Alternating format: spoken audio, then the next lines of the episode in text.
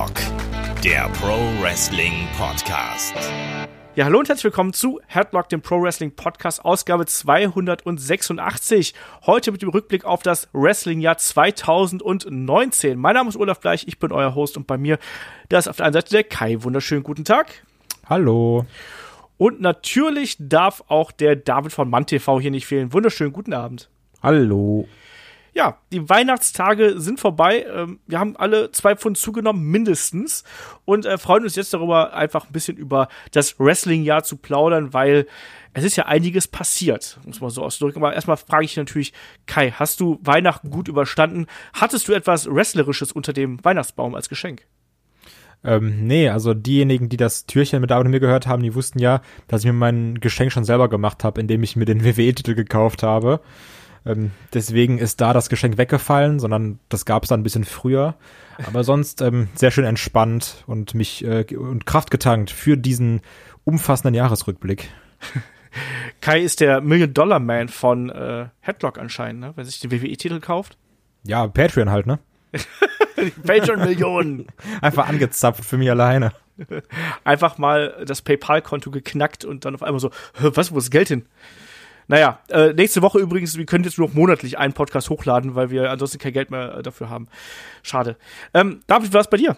Hast du irgendwas äh, mit Wrestling zwischen den Jahren jetzt geplant oder hast du irgendwas äh, Wrestling-Technisches bekommen? Ich habe nur noch, ich habe also ich habe nichts Wrestlerisches bekommen. Ich habe auch ehrlich gesagt kein Wrestling geguckt. Was ich gemacht habe, war, ich habe mir noch Beyond the Mat, äh, so heißt das, ne? Ja. Äh, habe mir nochmal angeschaut auf YouTube. Äh, dann noch Wrestling mit With Shadows. Das ist auf Amazon, glaube ich, gerade. Ja. Und äh, dann habe ich mir noch den Podcast angeschaut von Stone Cold ähm, mit Goldberg. Okay. Taugt ja was? Ich habe die Dinger noch alle noch nicht gesehen, muss ich dazu sagen. Der taugt sehr gut was. Also ich, ich finde auch, äh, Goldberg geht da sehr offensiv damit um, wie er halt äh, über das Wrestling denkt, aber er stellt auch ein paar Sachen klar, wodurch man eigentlich ähm, merkt, hm, ja, stimmt nicht immer ganz, welchen Eindruck man hat. Okay. Ja, klare Empfehlung vom David. Ich muss das noch nachholen. Also ich habe jetzt zwischen den Jahren auch relativ wenig geschaut. Ähm, also jetzt quasi über Weihnachten, weil ich einfach bei Familie unterwegs gewesen bin. Hier und da so ein bisschen was äh, verfolgt natürlich, mir äh, die letzten Ausgaben natürlich von Raw nochmal angeschaut, aber ähm, da ging es mir eher darum, dass ich nochmal so auf den neuesten Stand gekommen bin. Auch AEW nochmal geschaut, die letzten Ausgaben und so auch hier mal 2019 nochmal so ein bisschen Revue passieren lassen, weil das gehört ja auch dann so ein bisschen dazu. Man hat ja so zwischen den Jahren einfach mal ein bisschen Zeit, um sich dann auch die älteren Sachen vielleicht nochmal anzuschauen. Ähm, aber kommen wir doch einfach mal hier zum Punkt. Also wir werden uns heute natürlich bei diesem Rückblick auf ähm, WWE, NXT und AEW konzentrieren. Ähm, es gibt Millionen andere Promotions da draußen, das wissen wir mittlerweile, ähm, die sich alle auch lohnen würden zu besprechen und zu äh, schauen. Aber ich glaube, wenn wir einen umfassenden was ist alles in der Wrestling-Welt passiert, äh, Podcast machen würden, dann würden wir wahrscheinlich noch morgen hier sitzen. Deswegen, unser Fokus liegt heute auf äh, WWE, NXT und AEW und dann vielleicht auch noch so ein bisschen unsere persönlichen Erfahrungen, die wir dieses Jahr gemacht haben. Das haben wir schon so ein bisschen in den, in den Lieblingsmomenten gemacht natürlich, aber ähm, das kommt garantiert hier auch noch mal rein. Zum Ende sprechen wir auch noch ein bisschen über Headlock, was wir hier so für lustige Sachen erlebt haben. Und äh, wer sich da natürlich auch noch fürs äh, Wrestling in Europa interessiert, da speziell NXT UK und WXW, ähm, da nehmen wir jetzt demnächst ein äh, Gastspiel zu auf. Das sollte jetzt eigentlich in der kommenden Woche erscheinen. Ähm, Markus Grunemann ist, wird dabei sein, äh, schreibt unter anderem von Wrestling Observer, mit dem werde ich darüber sprechen, wie hat sich das Wrestling Europa verändert, wie ist der Einfluss von WWE, auch ein bisschen WXW, wie hat sich die Promotion entwickelt, darüber werden wir da sprechen und wo wir gerade schon beim Thema sind. Natürlich haben wir da jetzt auch zuletzt jede Menge anderen Stuff rausgehauen auf äh, Patreon und Steady für Supporter, da haben wir unter anderem ähm, das Watch-Along äh, zu December to Dismember gemacht. Also legendär schlechter Event, äh, legendär lustiger Kommentar von Shaggy und mir, glaube ich, ist ganz witzig geworden. Ähm, und ansonsten auch die Helden aus der zweiten Reihe stehen an. Ähm, für die ähm, Legendenunterstützer gibt's auch die, die, die äh, Umfrage zu den Helden aus der zweiten Reihe. Da sind wir in der Königsedition. Ähm, da auch gerne noch mal reinschauen. Und wir haben jetzt jede Menge Kram. Also der Podcast erscheint dann auch schon bald. Also wenn jetzt, jetzt ist eigentlich ein guter Zeitpunkt, um einzusteigen. Neues Jahr, neues Glück. Und wir hauen da auch im Januar einiges von raus. Und werden auch was zu Wrestle Kingdom machen. Also das ist dann da auf jeden Fall auch gegeben. In dem Sinne, ähm, ja, dann fangen wir doch einfach mal an. Und äh, ich finde, wir können eigentlich mal anfangen mit dem, äh, mit einem Sprung ins Jahr äh, 2018, weil das Jahr 2018 endete ja bekanntermaßen mit dieser, soll man sagen, dieser Botschaft, mit dieser Rede der, der McMahons äh, an das WWE-Universum damals nach dem Motto, ja, wir wissen, was, äh, ähm, was ihr wollt, also ihr seid in charge, ihr habt, ähm, ne, ihr habt das Ruder in der Hand und wir versprechen euch frische Gesichter, wir versprechen euch frische Matches und ein, eine frische WWE. Und das ist jetzt eigentlich so erstmal so der Aufhänger, um den wir jetzt hier mal nehmen. AEW kam natürlich dann ein bisschen später, da sprechen wir gleich auch noch drüber und dann auch natürlich die Veränderungen zu NXT. Aber erstmal diesen Punkt hier. Äh, David, wie siehst du das, dieses Statement, was die McMahons damals gesetzt haben? Also es war ja wirklich dann Shane, Vince, Stephanie und natürlich auch Triple H, der, den ich jetzt auch einfach mal zu den McMahons mit dazugehöre als Schwiegersohn. Ähm, aus heutiger Sicht, wie siehst du das? wir waren damals schon ein bisschen kritisch. Das weiß ich noch, dass wir halt eher das Gefühl hatten, da nichts Konkretes gesagt wurde, fühlte sich ein bisschen so an, als wenn man halt ein paar Phrasen rausballert, die halt super gut klingen, aber die muss man halt erstmal umsetzen. Und daran wird man halt gemessen. Im Endeffekt muss man halt sagen, es ist eigentlich bei einem Haufen leerer Phrasen geblieben. Allerdings hatte ich kurzfristig das Gefühl, okay, da wird wirklich ein bisschen mehr drauf geachtet, was die Leute wollen, siehe Kofi oder halt der Main Event von WrestleMania. Aber danach ich glaube, ja, da hat man mich irgendwann wieder verloren, wo ich dann das Gefühl hatte, nee, ich will doch was anderes, gerade auch mit den NXT-Lern, die man hochgeholt hatte. Es fühlte sich halt irgendwann wieder so an, als wenn man in die alte Spur gefahren wäre. Es fühlte sich auch sehr oft wie Zeitspiel an. Das haben wir, glaube ich, auch äh, sehr oft im Podcast erwähnt. Gerade so das Zeitspiel bis zu dieser ominösen Oktoberwoche, wo dann wirklich ja die Wrestling-Welt quasi auf den Kopf gestellt worden ist mit äh, Neustart von Raw, mit äh, SmackDown bei Fox, mit NXT auf USA, mit AEW auf TNT. Da, das hat sich so ganz oft so angefühlt. Und natürlich hat es auch ganz oft so ein bisschen äh, gewirkt, als würde WWE natürlich so vorrangig versuchen, das Produkt frischer zu machen, aber es fehlte immer so ein bisschen das Konzept und ich glaube, das ist genau das, was du auch gerade so ein bisschen angesprochen hast, dass da ähm, die konkreten Maßnahmen haben so ein bisschen gefehlt und auch so diese Sache mit den neuen Gesichtern. Ich sag mal, klar, wir haben ein paar neue Gesichter gesehen, aber es ist jetzt auch nicht so, als hätte der ganz, ganz große Umbruch stattgefunden. Ich finde trotzdem, pass auf, jetzt, sagen, jetzt kommt ja. es, jetzt kommt der Hammer. Ähm, ja, das war am Anfang super viel Gelaber und gerade als dann irgendwie, ich weiß auch noch, dass diese Ankündigung kam und in der Woche danach hatten wir gefühlt auch wieder so ein Six-Man-Tag-Main-Event oder sowas. Ähm, aber wenn ich jetzt mal wirklich drüber nachdenke und mir wirklich, und jetzt wirklich nur diesen Sprung angucke, Ende 2018, Ende 2019. Klar, wir hatten diese ganz dummen Auf und Abs und wir hatten auch irgendwie Hundefutter, Korben und wir hatten ganz, ganz viel Scheiße. Aber wenn ich jetzt mal drüber nachdenke, wer so als Star aus dem Jahr herausgegangen ist, haben wir schon viele in Anführungsstrichen auch neue Gesichter gesehen. Also, also für mich ist trotzdem klar, jetzt das Ende von dem Jahr irgendwie negativ, wenn du an Kofi denkst, aber der ist auch als ein anderer Star, also der geht aus, als ein anderer Star aus dem Jahr raus, als er reingegangen ist. Der ist auch, denk mal an Bray Wyatt.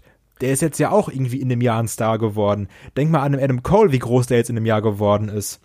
Jetzt ganz aktuell zum Beispiel, vergleich mal den Anfang des Jahres von Rhea Ripley mit dem Ende des Jahres von Rhea Ripley. Oder auch, äh, eine Becky Lynch, die jetzt irgendwie größer geworden ist. Klar gab es da auch Auf und Abs oder sowas. Aber ich finde schon, dass wir viele Leute hatten, so, überleg mal, auch jetzt ein Walter in der WWE und sowas. Also uns wurden da schon neue Gesichter präsentiert oder es wurden bestehende Leute zu Stars gemacht, meiner Meinung nach. Ein Aber paar Jahre. Hast du das nicht in jedem Jahr, dass da Leute halt einfach aufstrebend sind und halt in der Leiter nach oben klettern und ich weiß jetzt nicht, ob das jetzt irgendwie ein tolles Schema zu erkennen ist daran. Also für mich fühlt es sich halt an wie halt eher jedes Jahr, wo es halt immer wieder neue Gesichter gibt. Ja, aber wenn du jetzt mal zum äh, Beispiel an äh, einen Adam Cole denkst, der ist halt ein Superstar bei NXT geworden. Das ist so nicht dieses, ja, der ist halt mal kurz Champion. Und das gleiche hast du auch bei einem Bray Wyatt zum Beispiel. Bray White wäre auch für mich das Beispiel also, gewesen, was du, ich hier als neues Gesicht absolut hätte gelten Du hast halt lassen. halt neuen, du hast halt Brands Gesichter gegeben. Also ein Walter ist NXT UK, ein Adam Cole ist NXT. Also das, das hattest du ja in klar, du hast immer so hier Johnny Takeover und ein Champion oder sowas auch, aber so gerade jetzt, was, was, gerade dadurch auch, dass jetzt die Brands mit NXT und NXT UK irgendwie wichtiger geworden sind, finde ich, hast du da wirklich zwei krasse Pfeile eingestellt, wo du sagst, yo, um die herum können wir bauen oder, oder auf, diesen, auf diesem Fundament können wir aufbauen. Und das irgendwie mit einem Walter und einem Cole, das ist schon was, was du nicht jedes Jahr hast, meiner Meinung nach. Also einen, einen Adam Cole hätte ich auch noch gezählt. Also wir sprechen auch natürlich nachher noch so ein bisschen über unsere Aufsteiger des Jahres, über Topstars des Jahres. Adam Cole gehört absolut dazu, natürlich auch durch die Art und Weise, wie man äh, ihn bei der Survivor Series und im Vorfeld der Survivor Series natürlich hier präsentiert hat. Er wirklich als einer der Big Player, die wir eben bei NXT haben. Bin ich äh, komplett bei dir. Aber ich bin auch ein bisschen bei David, wenn, wenn, wenn man so sagt, ja, ähm, im Endeffekt, es muss ja irgendwie eine gewisse Fluktuation äh, da reinkommen. Also, ähm, wenn man dann aber sich überlegt, wer halt trotzdem noch die großen Stories hat. Ähm, wir haben immer noch einen, einen Brock Lesnar beispielsweise, der da sich festgekrallt hat und noch immer ähm, den, äh, den Universal-Title hat und nicht WWE verteidigt. Titel. Den WWE-Titel, Entschuldigung. Stimmt, den Universal-Titel hat äh, der Fiend natürlich, du hast recht. Ähm, ich, da kann man auch mal durcheinander kommen. Ich finde zum Beispiel übrigens aber nicht, dass man aus Kofi alles gemacht hat, was man hätte machen können. Ähm, du hast gerade gesagt, man, hat- man er hat jetzt einen, er geht als ein anderer aus dem äh, Jahr raus. Das stimmt. Aber für mich ist er nicht längst nicht so weit oben, wie er hätte sein können, sondern er hatte diesen kurzen ähm, Sprung an die Spitze und danach ist er wirklich krachend wieder in der Midcard gelandet. Klar, Tag Team Champion, schön und gut, das passt. Aber er ist jetzt nicht so, als ob der riesengroße Umbruch da stattgefunden hätte. Und diese Demontage durch Brock Lesnar, die wiegt in meinen Augen sehr, sehr schwer, gerade beim Kofi. Deswegen finde ich, dass er, klar, erstes halbe Jahr, total geil, die, die, äh, Kofi Mania ist für mich eine der emotionalsten Geschichten, die wir in diesem Jahr gehabt haben, wenn nicht sogar die emotionalste Geschichte. Aber danach, finde ich, hat man ihn extrem hart gedroppt einfach und hat da wirklich riesige Fehler gemacht, ähm, ihn da wirklich so äh, aufs Abstellgleis äh, zu schieben. Und sage sag ich jetzt mal ganz knallhart. Also klar, New Jay immer für gute Matches gut, für lustige Segmente gut, aber das kann doch jetzt nicht der Anspruch gewesen sein. Ich glaube, das Problem ist, eher, also Kai hat auch recht, es sind halt neue Namen äh, gekommen natürlich. oder die halt präsent sind, kein Ding. Äh, ich glaube, was mich halt einfach stört, ist, das Versprechen klang halt eher so, wir geben euch das, was ihr wollt und ich glaube, 99,9% aller Wrestling-Fans wollen endlich wieder langfristige Storylines, langfristige aufbauen und zum Beispiel Kofi ist ein Beispiel dafür, dass du das Gefühl hattest, ja, wir wollen diesen Moment, alles klar, ihr seid heiß, wir nutzen das aus, aber danach keinen weiteren Plan mehr hatte. Ja. Und so geht's hier mir halt in diesem Jahr oder auch den Jahren davor auch. Deswegen fühlt es sich halt nicht anders an. Ähnlich bei sehr vielen Sachen, wo ich das Gefühl habe, eigentlich habt ihr jetzt zum Punkt hingearbeitet, aber dann nicht mehr weitergedacht.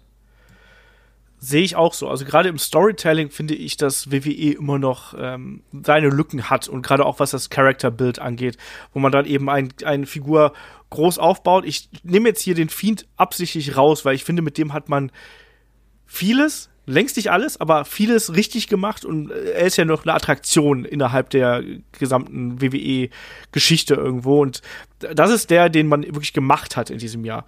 Ähm, aber es war dann eben auch so, dass, dass das Charakterbild dann war einer mal wieder oben und dann war er wieder unten. Ähm, mit den neuen Stars, zum Beispiel, ich weiß Kai, dass du auch einen, einen AJ Styles natürlich äh, äh, extrem vergötterst. Er ist auch jemand für mich, der, wo ich das Gefühl habe, dass man ihn so ein bisschen zwischengeparkt hat äh, äh, gelegentlich. Also, Das ist wahr. ne? Also das, da habe ich aber auch ehrlich gesagt jetzt auch nichts gegen. Also weil der war jetzt ja das Jahr davor konstant an der Spitze. Von daher soll er jetzt da mit seinem Club das Ding machen, wie er möchte. Ähm, was mir gerade noch eingefallen ist, als du geredet hast, wer auch für mich so ein bisschen zum, nicht zum Star wurde, aber wer auch ein gutes Jahr hatte, jetzt gerade gegen Ende hin, ähm, war ein Keith Lee oder auch ein Matt Riddle. Wo man ähm, gerade so ein äh, Lee, wo du gesagt hast, ja, der ist jetzt irgendwie schon über ein Jahr da und da ist irgendwie gar nichts passiert. So, der hat jetzt erst wirklich Fahrt aufgenommen. Gerade so in den letzten vier Monaten ungefähr. Also das ist, äh, das ist eine Sache, die mir sehr positiv aufgefallen ist. Ja. Was man auf jeden Fall auch positiv nennen muss, ist allgemein, wenn du Keith Lee und Walter ansprichst, muss man halt Survivor Series nennen, dass man halt NXT, das ist für mich das Größte, was halt WWE dieses Jahr gemacht hat, dass man NXT mehr in den Fokus gesetzt hat und quasi gleichgestellt hat mit SmackDown und War gewissermaßen. Es ist zwar immer noch anders, aber es ist halt jetzt nicht mehr so die ganz unten Liga. Das war doch aus Zwang, ne? Also das Ja, war auch aus Zwang, aber es ist halt das, was das prägnanteste war. natürlich, natürlich. Absolut. Der neue Stellenwert von NXT, da haben ja äh, Shaggy und ich auch in der vergangenen Woche drüber geredet. Ähm, das ist einfach so. Na, Kai hat es gerade Zwang angesprochen. Ne? Klar, es ist das Konkurrenzprodukt äh, zur AEW und dadurch man, man möchte jetzt einfach äh, drei gleichwertige Brands haben und man hat das wirklich auch mit der Survivor Series geschafft, dass gerade zwischen WrestleMania und ähm, wirklich im Oktober dann, dass da auch viel Leerlauf dazwischen gewesen ist, auch diverse Stories ähm, dabei waren, die einen nicht wirklich abgeholt haben, dass es auch diverse Charakterentwicklungen gegeben hat, die wir alle nicht so geil fanden. Shorty G allen voran beispielsweise. Einfach Ähm, ein guter Typ. Einfach geiler Typ, ne? Aber dafür haben Einfach wir Otis. Wir geiles haben, über, Gimmick. wir haben über neue Gesichter gesprochen. Otis, hallo? Wer hätte Ja, das gedacht also- vor einem Jahr? Direkt wirklich Future Hall of Famer. Ich leg mich fest. ja. Geile Ja, Storylines, geiler Schinken. Ich muss auch gerade sagen. Genau den Schinken wollte ich gerade auch ansprechen und äh, ja, naja, lassen wir so stehen.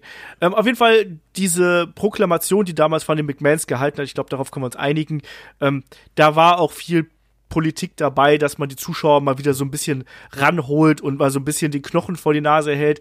Ich finde, es sind Entwicklungen da, aber die Entwicklungen sind nicht konsequent und es gab ja auch immer wieder so Personalfragen, ähm, wo man sich auch die Frage stellt, so was, was passiert denn jetzt? Also ich erinnere nur an den großen Knall und wie, da haben wir ja auch, glaube ich, haben wir nicht darüber sogar einen Sonderpodcast gemacht mit Eric Bischoff und Paul Heyman plötzlich zurück.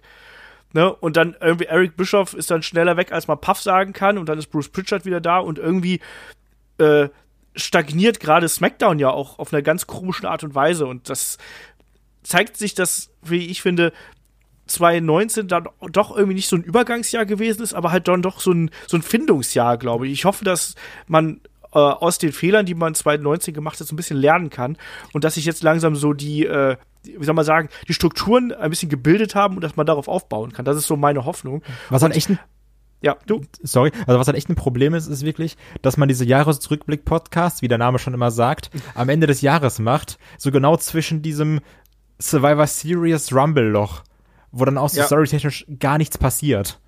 Und dann, dann hat man immer so dieses, also weil dann geht man so mit einem TLC oder sowas aus dem Jahr raus, wo du sagst, ja, das war jetzt auch irgendwie nix Halbes und nix Ganzes. Und ähm, man, ich finde wirklich, man kann einfach so, so einen Zeitstrahl malen, wann Wrestling interessant ist und wann wir Löcher haben. Das kannst du jedes Jahr, das ist einfach eine Schablone, die kannst du jedes Jahr anlegen. So dass das, ich glaube, das merkt man auch, wenn man so unsere Headlock-Podcasts vom Jahr durchhört. Dass dann so wieder zum, zum Ende Januar nehmen wir alle wieder Fahrt auf, dann so bis Mania und dann fällt es wieder ganz stark ab und dann nehmen wir wieder zum Money in the Bank Fahrt auf. Ich willst wollte jetzt sagen, sagen, also- eigentlich hebt das doch zu SummerSlam an, aber mir ist es dieses Jahr, im Sommer habe ich halt ein Loch. Gebe ich zu. Bei mir kam es im Herbst erst wieder hoch. Im Herbst kam er erst wieder hoch. Ich bin alter Mann. Dauert das ein bisschen länger. Wenn es draußen feucht wird, dann. Achso, komm jetzt mal. Nee, ich, ich weiß ja nicht, wie es euch ging. Bei mir war es halt wirklich so, normalerweise habe ich, so wie Kai sagt, das stimmt halt schon, man hat halt so seine Peaks. Bei mir ist, ist es normalerweise halt wirklich Januar und dann Mania, das ist halt der größte Peak, dann meistens wieder ein bisschen dahin dümpeln, dann kommt so SummerSlam-Bereich, vielleicht auch, weil wir alt sind, Olaf, da war halt immer sehr, sehr wichtig. Das hatte ich dieses Jahr nicht so und dann kommt meistens noch Survivor Series, dann auch wieder dieser Peak nach oben. Und dann, Ja. klar, Ende des Jahres geht's halt ein bisschen nach unten, aber mir fehlt halt in diesem Jahr dieser Sommer-Peak. Stell dir vor, mir nicht. Ich war nämlich da. Das glaube ich, da hätte ich auch einen Mega-Peak. Ja, wobei ich eben auch sagen muss, man hat natürlich als auch gerade im Sommer, also wenn man jetzt Sommer mal so, so Juni, also jetzt springen wir eigentlich schon ein bisschen vor, aber jetzt gerade wenn man WWE nur schaut, wenn man ähm, sich da überlegt, wenn wir, was hatten wir im, im Juni beispielsweise, wenn wir da mit Stomping Grounds und äh, Super Showdown sowas dazwischen haben, klar, es gab noch einen schönen NXT Takeover Event dabei, aber wir hatten auch, wir hatten eben Goldberg gegen Undertaker da, ne? also das war auch schon ein dicker Hund, sagen wir es mal so. Ähm, deswegen, ich, bei mir ist das ähnlich. Also ich habe jetzt auch, gerade vor der Survivor Series hatte ich nochmal, hatte ich wieder so richtig Bock und natürlich jetzt die Road to WrestleMania beginnt und da ist dann ja generell erstmal wieder richtig Stimmung in der Bude und das merkt man dann ja auch, auch bei WWE, aber auch bei den ganzen Konkurrenzprodukten merkt man ja auch, dass da nochmal dann eben Fahrt aufgenommen wird, einfach um dagegen anzustinken. Deswegen, ich, ich freue mich da auch wieder drauf. Aber lass mal so ein paar wir machen natürlich gleich noch so ein bisschen Pay-Per-View-Besprechen. Wir gehen gleich noch mal so ein bisschen durchs Jahr durch und quatschen noch über so ein, zwei, drei äh, Dinge, die uns da so spontan zu einfallen. Ich habe aber eine kleine Liste gemacht mit so Ereignissen, Personalien, Schlagzeilen und so, ähm, über die wir hier sprechen müssen. Da sind nicht alle dabei. Ich habe beispielsweise, was mir jetzt aufgefallen ist, ich habe zum Beispiel Bailey's Heel Turn ist nicht mit dabei und auch so gewisse andere Dinge, ähm, die auch oft bei Pay-Per-Views passiert sind. Die habe ich jetzt mal häufiger rausgenommen, äh, beispielsweise das, äh, das Debüt des, äh, des Fiend, da werden wir garantiert gleich nochmal drüber sprechen, weil das ist eine der großen Geschichten des Jahres, aber ich habe einfach mal so ein paar rausgesucht und da ähm, quatschen wir jetzt mal drüber, weil zum Beispiel auch hier 2018 war eine der großen Geschichten Roman Reigns äh, Leukämieerkrankung, wo er dann ja auch erstmal eine Auszeit genommen hat, um sich behandeln zu lassen und dann im äh, Februar 2019 gab es dann die Ankündigung, dass äh, ja die Leukämie in, in Remission ist und dass er wieder in den Ring steigen darf. Ähm, aus heutiger Sicht, Entwicklung von Roman Reigns über das Jahr. Ähm, Kai, hat sich da was für dich getan? Weil ich finde, dass ein Reigns unfassbar auf der Stelle tritt. Also klar, er hat nochmal durch diese Emotionalisierung nochmal so einen kleinen Hype natürlich bekommen, aber jetzt irgendwie, also sorry, äh, da passiert ja nichts. Ja, aber soll, also wollen wir uns jetzt darüber beschweren, dass ein Roman Reigns nicht im Main Event ist? So das, das, das würde ich, das würde ich mir gar nicht, würde ich mich gar nicht trauen. Das will ich gar nicht. Ich will gar nicht, dass Roman Reigns im Main Event steht. Ich will, dass Roman Reigns endlich einen neuen Charakter kriegt. Ja, der hat doch seine Fehde. Das ist doch der Big Dog. Alter, ey. Aber genau das ist halt das Problem. Nee, Leute, das ist der Big Dog. Hallo. Also diese Rückkehr, das war ja eigentlich die große Chance schlechthin zu sagen, jetzt nutzen wir das. Du hättest meinetwegen auch den heftigsten Heel-Turn ever machen können, weil die Herzen der Fans waren halt auf seiner Seite. Jeder hat sich gefreut, auch wir natürlich.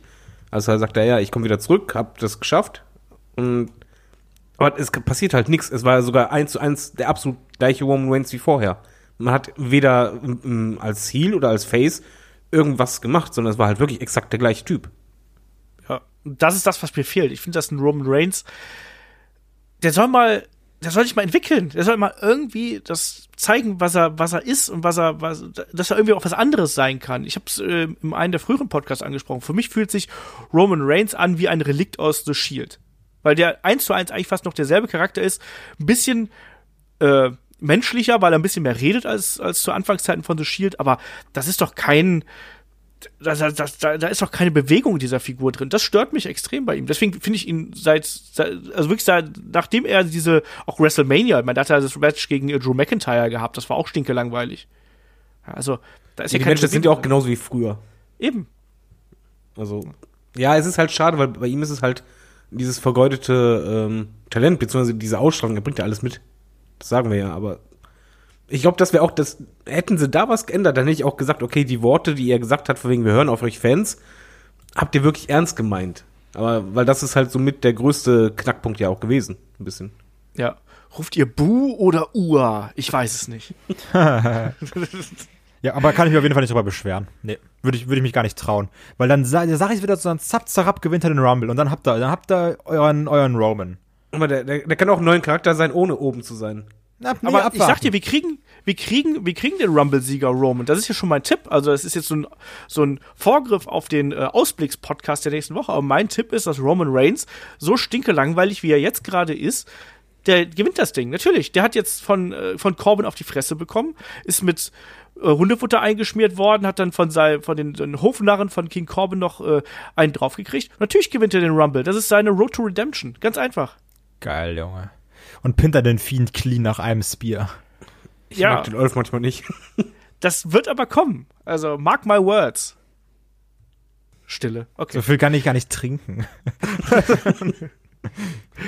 das war auf jeden Fall schon mal ein Punkt. Also Roman Reigns, Leukämie, ähm, Erkrankung und dann eben die Rückkehr.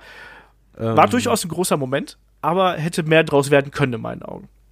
Vorher so. gab es noch für mich einen größeren. Das war halt wirklich diese komplette äh, Becky Lynch Storyline, dass die halt wirklich immer mehr gegipfelt ist. Also für mich war zum Beispiel Royal Rumble, das war eigentlich die Becky Lynch Show. Und da ging es einfach nur um sie. Und äh, dass es halt dann wirklich noch so weit kam, äh, dass dann später im April halt äh, die Frauen ein Main Event von WrestleMania haben, sei dahingestellt, das ist halt auch fantastisch, aber für mich war halt wirklich, äh, Januar war halt komplett mit dem Rumble und Becky Lynch Storyline das war groß. Das war richtig groß und auch sehr groß aufgezogen. Das ähm, war für mich so mit die größte Schlagzeile auch, ein bisschen, ein bisschen Personale in diesem Jahr. Ja, natürlich auch da wieder Ups und Downs irgendwo. Ne? Ich sag nur hier äh, Mixed Tag Team Match mit äh, Seth Rollins. Oh, ja. Beste Fehde 2019. Oh, das, oh, Beste Fehde 2019. Generell alles, wo Corbin drin ist. Großer Fan. Ja, alles super. Nee, äh, David, du hast natürlich absolut recht. Ich habe hier auf unserer Liste so ein bisschen exemplarisch natürlich WrestleMania rausgepickt, weil es ist WrestleMania, es sind zum ersten Mal drei Frauen im Main Event gewesen, beziehungsweise generell Frauen im Main Event von WrestleMania, Becky Lynch, Ronda Rousey und Charlotte. Und das Witzige ist, wenn ich jetzt heutzutage da wieder dran zurückdenke, es ist so, dass vielleicht auch hier die äh, Women's, Women's Evolution so ein bisschen auf der Stelle tritt, Kai, oder wie siehst du das? Also nach diesem extremen Fokus, klar, man hat noch die Damen immer im Main Event. Ist es jetzt so, dass die Gleichberechtigung da ist, oder ist es einfach so, dass wir jetzt schon so dran gewöhnt sind, dass man jetzt auch mal Damen im Main Event hat? Oder wie siehst du das? Muss das nochmal neu entfacht werden? Die Frage ist aber, ähm, warum musst du denn da immer so einen Stempel draufdrücken und sagen, das ist jetzt die Women's Revolution oder Evolution oder keine Ahnung was? Also es ist doch jetzt das wirklich teilweise, ja, natürlich, aber ich meine, jetzt sind wir doch wirklich an einem Punkt. Wir hatten doch letztes Mal auch, glaube ich, bei Raw irgendwie ein Frauen-Main-Event. Äh, wir hatten jetzt bei TLC. Das, ist das nicht eigentlich geiler, wenn es gar nicht mehr beworben werden muss? So, wenn wir jetzt nicht zehnmal die Segmente haben und am Ende von TLC nochmal Stephanie McMahon rauskommt und sagt, übrigens, guck mal unsere Revolution an. Jetzt hier, bitteschön, Frauentech-Team. Viel Spaß. Äh, ich ich glaube, Olaf meinte das gar nicht so, dass er diesen Begriff mehr haben will oder dass das so herausgestellt wird, sondern einfach das, wofür dieser Begriff eigentlich stand oder kommuniziert wurde, halt eben, dass Fra Frauen gleichberechtigt werden und äh, gleich gesehen werden und ähm, eben da halt die Entwicklung immer mehr in die Richtung geht. Und da finde ich zum Beispiel, hat man in diesen Jahren einen mega Schritt zurück gemacht sogar. Das halt, es ist für uns normal als Fans, da, das hat es auf jeden Fall funktioniert. Also ich glaube, kein Mensch redet mehr von uns groß, ja, der Pay-Per-View endete mit einem Frauenmatch anstatt einem Männermatch, ist doch wurscht. Aber was sich geändert hat, ist meiner Meinung nach, dass nach diesem großen WrestleMania Main Event die Frauen eigentlich wieder immer kleineren Part übernehmen und auch von ja, den Storylines, also klar, die haben ihre Matches und gucken den Weeklies, aber richtig viel Tiefe oder Aufbauzeit gibt es da halt nicht oder Variationen, sondern man geht sogar eher immer mehr jetzt öfters in Klischee ähm, Rollenbilder wie halt eher äh, vor ein paar Jahren. Siehst du, der David versteht mich. Das war nämlich genau mein Punkt. Ich finde mich auch, dass man jetzt gerade zuletzt nicht komplett, aber dass man gerade, dass man es nicht so richtig schafft, die Geschichten wirklich zu erzählen mit den Frauen. Das ist das, was mir fehlt. Das schafft man derzeit auch mit den Männern nicht wirklich. das wollte ich gerade sagen. Also, aber mit den Frauen schafft man es halt noch viel weniger. Mit den Männern hast du wenigstens noch ähm, irgendwie das, den Eindruck, dass man hier und da noch so äh, die großen Akzente setzt. Abseits von Becky Lynch, finde ich, ist da relativ wenig passiert. Und man hat es auch nicht geschafft, wie ich finde, abseits der Horsewomen, ähm, da die großen neuen Talente zu fördern. Das ist das, was mich so ein bisschen stört. Man hat ja einfach diese drei, vier Wrestlerinnen, die halt in dem Fokus sind, die sich auch etabliert haben. Die ist ja nun mal sicher, auf die baut man halt, haben immer wieder was, aber so der Rest, wie du halt sagst, da, er ist halt so ein bisschen wie früher, erinnert mich das halt. Die kriegen meistens ihre Mixed Matches, ähm, zeigen kurz die Finisher, sehr kurze Matches auch, Storylines sehr selten oder nur kurze oder gar bitchy Storylines das stört mich halt auch, weil einfach viel mehr möglich wäre. Und ich habe einfach das Gefühl, dass man WrestleMania groß aufgebaut hat, da den Fokus so draufgeballert hatte, dass man halt eigentlich vergessen hatte, dass es halt um die ganze Division geht, sowohl bei den Männern als auch bei Frauen. Mich stört einfach, wenn man immer wieder auf die Standardleute setzt, aber halt der Rest so abstinkt. Schöne Grüße an Roman Reigns. Ja. So ein bisschen. aber wenn ich jetzt mal gerade über überlege, dann komme ich auch irgendwie nur auf eine Handvoll, vielleicht eine Hand vielleicht mit aus sieben Fingern oder sowas, die vernünftig wresteln können. ich glaube, vernünftig wresteln können die meisten, aber ich glaube, das Problem ist eben, dass der, der, der Charakter fehlt. Also mir würden da schon noch ein paar mehr einfallen, aber dann haben wir Ja, eben aber Problem, wer, wir- also mir fallen keine ein, wo ich jetzt sage, auf die kannst du bauen, die sind gerade fit. So, weil eine, eine Ruby Wright ist auch verletzt, so die da irgendwie Dingens ist. Eine Natalia auf gar keinen Fall, bitte. Äh, Eine Lacey Evans versuchst du aufzubauen, die ist aber einfach kacke. Also so, wen hast du denn außer Becky, Bailey, Charlotte und äh, Sasha Banks? Den du dann noch so wirklich, wo du sagst, yo, die kann auch mal jetzt 20 Minuten wresteln. So eine Asuka und eine Kairi Sane, die machst du jetzt wenigstens vernünftig in deiner Tag Team Division. Dann komme ich aber auch nur auf sechs. Ich glaube, das ist ein grundsätzliches Problem, dadurch, dass du zwei Shows hast und irgendwie gucken musst, dass du da ähm, ausreichend ja, Futter irgendwie für die, für die Division hast, also für zwei Divisions ja quasi hast. Und eigentlich musst du jetzt demnächst auch wieder versuchen, da ein bisschen durchzurotieren. Es gibt jetzt ja schon die äh, ersten Gerüchte, dass ja beim nächsten Draft, dass ja da auch die NXT nicht nur Damen, sondern auch die Herren ja mit dabei sein werden. Und ich glaube, das wird sehr wichtig sein, dass man einfach nochmal durchrotiert, weil gerade bei NXT sehe ich sehr, sehr viele Damen, die du auch problemlos im Main Roster einsetzen könntest, die mit der Rolle, die sie jetzt spielen und mit den Qualitäten, die sie haben, ähm, die da wirklich ähm, für ein Ausrufezeichen ähm, gut wären. Und wir haben wir es ja auch damals beim Draft gesagt, Kai und ich. Ne? Also wenn du dich daran erinnerst, als wir dann die Damendivision durchgegangen sind, klar, hier wurde da und da hier und da nochmal aufgefüllt, aber da fehlt es natürlich eindeutig sowohl an, an Quantität, aber vor allem an Qualität. Deswegen bin Was ich da durchaus bei dir. noch dazu sagen muss, es gibt ja auch dieser groß gefeierte, von WWE gefeierte äh, Frauen äh, Pay-Per-View. Gibt's ja, Ja. nicht mehr. Ist gestrichen, ist einfach, wird auch nicht mehr erwähnt. Es gab's ihn halt nicht mehr, der ist halt weg. Gibt's nicht mehr. Ja, Evolution war das, ne? 2018 war das, wenn ich mich nicht komplett täusche. Ja, gab's auch nicht mehr. Evolution. Da war ich richtig doll betrunken. Fällt mir gerade nur ein. Grüße an Tobi. ähm. Aber ich muss noch mal ganz What kurz. the fuck? Ja, nee, das ist einfach guter Pay-Per-View gewesen. Ich Ähm, merk schon, du fühlst dich ja eindeutig zu wohl, Kai. Ja. Das muss doch irgendwas ändern. nee, aber ähm, Strafen einführen oder so. weil ich jetzt gerade noch mal bei äh, Mania, also weil wir gerade noch mal bei Mania waren, ähm, so bezüglich wir hören auf die Fans. Da ging es mir so bei den bei drei großen Matches aber auf jeden Fall schon so, dass gesagt wurde, wir hören auf die Fans, weil wir hatten jetzt zum Beispiel hat Rollins gegen äh, Lesnar um den Titel, dann hatten wir äh, Kofi gegen Bryan um den Titel und wir hatten das äh, Triple Thre das Triple Threat Match mit Bailey. Und ich weiß noch, dass wir alle drei hier saßen. Also ich kann sogar sein, dass wir drei auch die Preview gemacht haben und meinten, ja gut, also alle drei können ja nicht gewinnen. Ja, das, Das, das kann ja gar nicht passen. So, da, irgendwo, da muss irgendwo noch ein Haar in der Suppe sein. Und da wurde dann doch schon quasi in Anführungsstrichen auf die Fans gehört. Vielleicht, fast- also, es war auch sicher einfach der schlauste Business-Move, die drei gewinnen zu lassen. Aber das war ja schon eher ungewöhnlich, dass man sagt, man hat so viel Feel-Good-Championship-Wechsel. Das, das war ja sonst eigentlich nicht üblich. Nein, das auf jeden Fall. Die, die WrestleMania ging darum, die Fans, ja, was zu geben, was sie, fürs Herz, wie du immer gerne sagst. Aber zeitgleich gab es halt auch Matches, wo da die Iconics den Tag Team Belt gewinnen. Oder Baron Corbin. Ja, oder selbst halt das Match von, von Usos und Aleister Black und Co., das halt so mega kurz war. Das war halt komplett das Gegenteil, was das die Fans halt wollen. Das ist halt so hin und her. Also ich weiß auf jeden Fall, was, was du meinst, aber es ist halt uh, schwierig. Aber du hast gerade schon hier einen Punkt reingeworfen, David, den nehme ich jetzt einfach mal hier auf, damit wir in unserer Liste weiterkommen, sonst quatschen wir hier sechs Jahre. Ähm, die äh, Iconics haben sich ja bei WrestleMania den Tag Team Title geholt, den Damen Tag Team Title von Sasha Banks und Bailey. Und Sasha Banks ist ja danach erstmal verschwunden. Es gab jede Menge äh, Dirt Sheets, es gab Andeutungen, es gab Gerüchte, es gab äh, all das, was man irgendwie so äh, heutzutage vom Internet erwartet.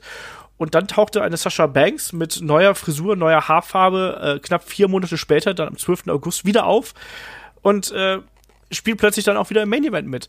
Kai, wie fandest du diese, wie empfindest du die Personalie Sasha Banks jetzt äh, vielleicht im Vergleich zu 2018 oder eben davor? Hat sich da bei dir was verändert? Ehrlich gesagt nicht. Also es gab zwar dieses Comeback und ähm, das Witzige war ja auch, als man dann wirklich ge geguckt hat, wie lange waren das Sascha Banks eigentlich weg und es waren ja effektiv, glaube ich, vier Monate oder sowas ungefähr. Also von Mania bis, bis zum SummerSlam. Ähm, dachte man auch ja irgendwie, also es kam mir länger vor, aber nicht, weil ich sie jetzt krass vermisst habe, aber weil gefehlt hat sie auch nicht wirklich. ähm, und ich weiß jetzt nicht, ob es bei euch anders ist, aber hat sich jetzt irgendwas in der, in, in eurer Wahrnehmung bei Sascha Banks verändert durch das Comeback? Weil im Endeffekt ist sie jetzt wieder die Heel Sascha Banks, aber auch mehr nicht. Ist dann doch wieder mit Bailey unterwegs, wie auch vorher. Also, das, also da, war jetzt kein Wechsel für mich da. Also, vielleicht gab es eine Gehaltserhöhung und hat gesagt, ja gut, dann mache ich es halt wieder. Aber ähm, so vom Charakter her habe ich da jetzt keine große Veränderung gespürt. Also erstmal gab es halt die 24-Doku von ihr, die sehr interessant war und ich weiß nicht, wie viel davon PR war, aber falls sehr viel echt war, uiuiui, äh, da war das sogar gut, dass sie da eine Pause gemacht hat. Aber was Kai sagt, da bin ich absolut bei. Bei Sascha Banks ist halt dieses Momentum einfach weg. Und bei ihr, als auch bei Bailey, so nett auch ist, dass man die halt heel getötet hat, mir fehlt komplett Story, Charakter, richtig fette Motivation, vor allem eine langfristige Storyline. Und ich glaube, das braucht Sascha Banks, damit man die halt wieder ja wirklich ernst nimmt, weil für mich ist sie halt immer nur noch nach dem Comeback nicht mehr auf, auf dem Level wie einem Becky Lynch etwa oder eine Charlotte. Da musste sie sich erstmal wieder hocharbeiten, aber das kommt halt mit dem Booking. Aber ja, groß geändert hat sich da eigentlich nicht was. Schließe ich mich komplett an. Also äh, auch in meiner Wahrnehmung hat sich jetzt dann eben nicht viel getan. Die Geschichte mit Bailey, das war ja auch im Vorfeld ja schon, also quasi im Vorfeld von dem Tag Team Turnier oder Tag Team Title Match, was sie dann da eben gehabt haben. Das war ja auch immer zerrissen, weil es diese, diese angedeutete, der, der Twist, Twist zwischen den beiden und so. Da haben wir doch auch immer geschimpft, dass da keine Kontinuität drin gewesen ist. Und eigentlich, dass die beiden jetzt quasi als böse wieder zusammen sind, das passt eigentlich nur dafür, dass diese Geschichte zwischen den beiden komplett zerrissen irgendwo gewesen ist. Das hat sich hier dann eben nochmal gezeigt gezeigt. Und ich bin da komplett bei euch. Also irgendwie, ähm, da fehlt ein bisschen was, aber trotzdem, sie war ja wirklich dann auch bei Social Media und so, war ja schon eine, äh, eine prägende Figur irgendwo gewesen, weil sie auch immer wieder aufgetaucht ist, auch äh, aufgrund der Andeutung, dass äh, ja, dass sie womöglich zu anderen Promotions wechseln würde. Das ist ja eh was, was ich finde ein großer Trend des Jahres ist. Einfach mal bei Twitter rauszuhauen, Mensch, ich habe gerade, ich war gerade eben im Büro und habe gesagt, ich will gehen. Grüße an Wendy Orton. Genau, lass mich mal, ja genau, genau, einmal in der Elite, äh, Elite Lounge oder so. Ich habe fast wieder Elite gesagt. ähm, Klassiker. Oder auch 2019. Olaf hat gesagt, er hat gelernt, dass man All, All Elite Wrestling sagt und nicht All Elite. Ich habe auch Dominik Dajakovic gelernt. Das sind so meine, äh, meine Peaks im Jahr 2019 gewesen. Größer ich, wird's ähm, nicht. besser, besser wird's nicht. Ähm, es muss eigentlich nur Dominik Dajakovic endlich zu All Elite Wrestling gehen. Du, dann habe ich alles erreicht, was das Podcast-Leben so bietet. Ähm, ja, aber da, wie gesagt, Sascha Banks, ne. Ähm, kommen wir weiter. Das Witzige ist, dass man das Gefühl hat, ähm, dass unheimlich viel so im April, Mai passiert ist. Da ist unglaublich viel. Also, wie gesagt, diese Sache mit, mit Sasha Banks war jetzt hier. Wir hatten natürlich im April auch WrestleMania. Ähm, Im April tauchten auch die ersten Vignetten zum Firefly Funhouse auf damals. Das waren dann wirklich dann auch die ersten Einspieler. Und Kann man auch ganz kurz mal einwerfen, dass wir, glaube ich, alle hoffen, dass eine WrestleMania nicht mehr so lang ist. ich, äh, du hast es halt beim Main Event gemerkt, das, das war ja unfassbar. Also du konntest ja nicht mehr. Das sagt Shaggy ja auch, hat er auch äh, gesagt, dass er dann auch im Main Event äh, etwas müde gewesen wäre. Und ja, natürlich, das war, das war zu lang, das muss so nicht sein. Du musst deine Fans nicht, du musst deinen Fans nicht so viel Gutes tun, sagen wir es einfach mal so. Du musst nicht ähm, immer AW Pay-Per-View länger mal haben. Also WrestleMania war länger. Ich weiß. Lass mir doch mal 16 Matches, Jungs, 16 Matches. Übel. Läuft. Ähm, kommen wir mal zum Fiend hier. Firefly Funhouse damals, die ersten Vignetten. Kai war beim Debüt dabei. Ich glaube, der Fiend ist für uns alle, glaube ich, eines der WWE-Highlights. Ich fange jetzt mal einfach beim Kai an. Geile ist, schön, ähm, dass ich sogar das erst, dass ich sogar live da war, als der Fiend das erste Mal auf der Leinwand aufgetaucht ist. Das war nämlich äh, bei Raw in London. Stimmt. Weil da war ich nämlich auch live im Publikum. Und ähm, ja, also ich habe den, ich will sagen, also ich habe den Fiend quasi groß gemacht mit meiner Anwesenheit, könnte man sagen. Mhm. Ähm, nee, also ich habe so die, die, großen Momente des Fiends so mitbekommen und ja, das ist wirklich ein Charakter, ähm, das ist irgendwie, also hätte ich nie gedacht, dass auch im Bray Wyatt in 2019 nochmal so groß wird, dass es irgendwie nochmal einen Charakter gibt, der mich so mitreißt auf ganz eigene Art und Weise. Also ich finde, das ist ein geiler Aufbau. Also ich könnte wirklich stundenlang darüber schwärmen, auch wie dann irgendwie gesagt wurde, äh, Bray Wyatt, der, der bringt ja die Charaktere, die er angreift, dazu zu ihren alten Nichts zurückzukehren. Ich mag's auch. Also, das ist irgendwie geiles Storytelling, weil Rollins wird angegriffen, Rollins ist wieder Heal wie früher. Äh, Finn Bella wird angegriffen, Baylor ist wieder bei NXT wie früher. Äh, Daniel Bryan wird angegriffen, sieht wieder aus wie früher. Sagt auch wieder so, ja, die, die Daniel Bryan Brand ist tot. Das ist doch geiles Storytelling. Also das, das mag ich. Finde ich auch. Und es liegt, glaube ich, alles nur daran, dass äh, Matt Hardy den in Lake der Reincarnation geworfen hat. das ist wirklich langfristiges Storytelling. Oder? Oder? nee, also wirklich, das ist richtig, richtig gut. Das mag ich. Du hast es perfekt gesagt, da ist sicherlich nicht alles äh, Schokolade bei dem äh, Gebucke des Fiends, aber da wurde schon verdammt viel richtig gemacht. Und jetzt überleg mal, das läuft schon seit April 2019, ne?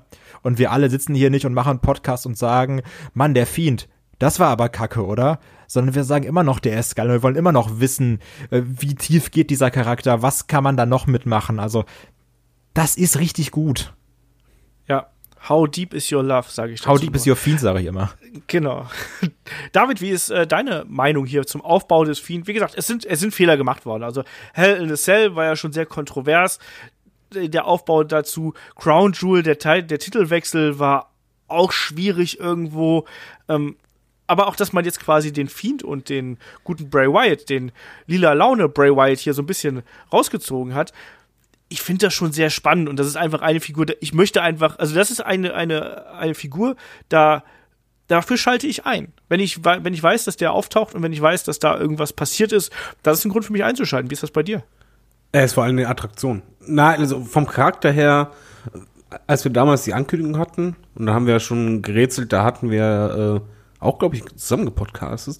Es ist ziemlich genau so gekommen, wie äh, ich dort sprach. Und zwar äh, charakterlich, Bray White kann halt super Promos. Und ich glaube, er hat hier sehr viel freie Hand auch. und hat was Fantastisches auf die Beine gestellt. Ähm, die ganzen Vignetten vorher, dass man sich auch Zeit gelassen hat, super. Auch der Background, was halt der Fiend ist oder beziehungsweise die Auswirkungen von ihm, klasse. Einziges Problem, was ich halt halt hatte im Vorhinein, dass ich mir dachte, hm, wie willst du das denn im Ring dann darstellen? Und äh, kannst du mich dann halten? Und da ist es halt, da verliert man mich beim Fiend. Aber alles an Sachen Promos oder Vignetten und ähm, Segmenten, super. Also da, da gibt es dann auch nichts zu meckern, außer Kleinigkeiten, äh, auf die ich nicht näher eingehe. Ich, ich hoffe halt nur, dass man wrestlerisch da irgendwie noch was anders macht. Andererseits irgendwie, man muss ihn eben anders darstellen als einen normalen Wrestler, oder? Ich meine damit nicht das rote Licht. Ich, ich meine ich meine damit wirklich eher, ähm, dass ich bei den Matches, ich brauche ein, eine gewisse Abwechslung. Ich habe es gesteckt, alles klar, er ist halt schwer zu besiegen, aber da muss man jetzt halt den nächsten Schritt gehen und dass man halt auch die Matches ein bisschen für mich unterhaltsamer macht. Weil äh, die sind für mich ein bisschen zu monoton. Aber das klingt halt jetzt wie Mecker. Nee, Fiend ist ein Highlight schlechthin des Jahres, egal welcher Brand. Das ist ein fantastischer Charakter, wo du so viel noch mitmachen kannst. Und ich hoffe, dass man das halt auch macht und da kann man einen Hut ziehen. Äh, ihr habt, glaube ich, alles gesagt. Also ich habe da auch riesig Spaß an dem äh, Charakter und ich bin einfach nur gespannt, wie es da mit dem weitergeht. Ich finde den super, äh, total faszinierend. Schwächen sind da, haben wir gesagt. Ähm, aber ist auf jeden Fall was Großes, was da geschaffen worden ist und auf jeden Fall der Art und Weise auch, wie es präsentiert wird, auch dieser Production Value, der dahinter steckt, also auch dieser, diese Ideen, wie man das alles porträtiert, egal ob es mit der Lampe, da haben ja Shaggy und ich dann einen separaten Videocast drüber gemacht und das, das alles auseinandergenommen. Das ist schon richtig geil. Also, das fing, wie gesagt, im April 2019 an.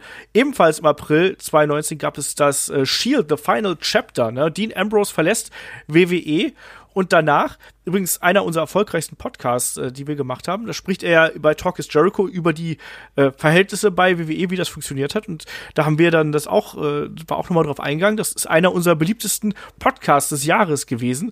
Ähm, und Dean Ambrose ist ja danach zur äh, AEW gegangen, natürlich. Erstmal natürlich zu New Japan und zu anderen Promotions. Äh, John Moxley ist zurück, auch mit einer geilen Promo, die es dann gegeben hat. Und geilen Videos, ja. apropos Production Value. Auf jeden Fall, genau das. Ne? Die, die, diese diese äh, Videovignetten äh, mit Mox, das war schon äh, eine Hausnummer. Und Kai, wenn du hier schon äh, so frech ins Wort fällst, ähm, ich glaube auch, dass ein äh, John Moxley ähm, eine der großen Wrestling-Persönlichkeiten des Jahres ist, oder? Ja, der sich ja auch quasi wieder selbst gefunden hat.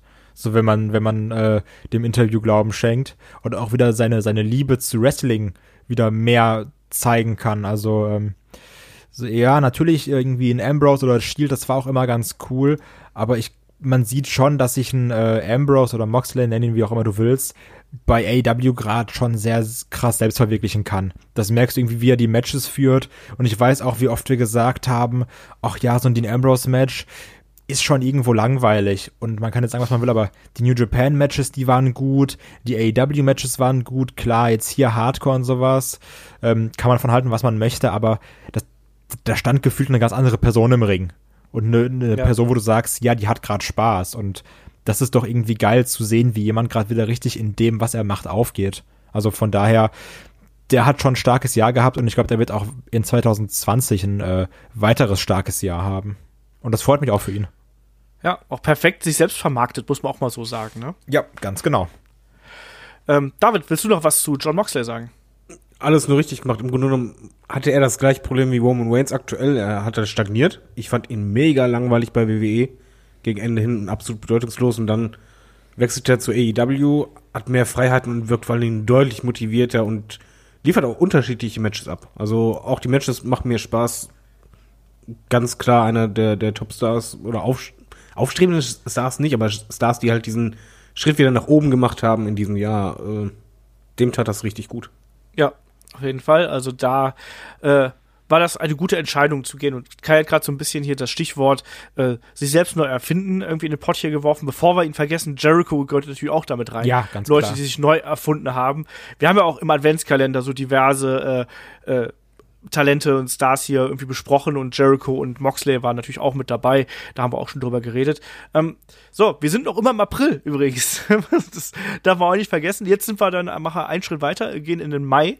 Ähm, Und da wurde eben angekündigt, dass All Elite Wrestling ähm, künftig eine wöchentliche zweistündige Show auf TNT im Primetime bekommen wird.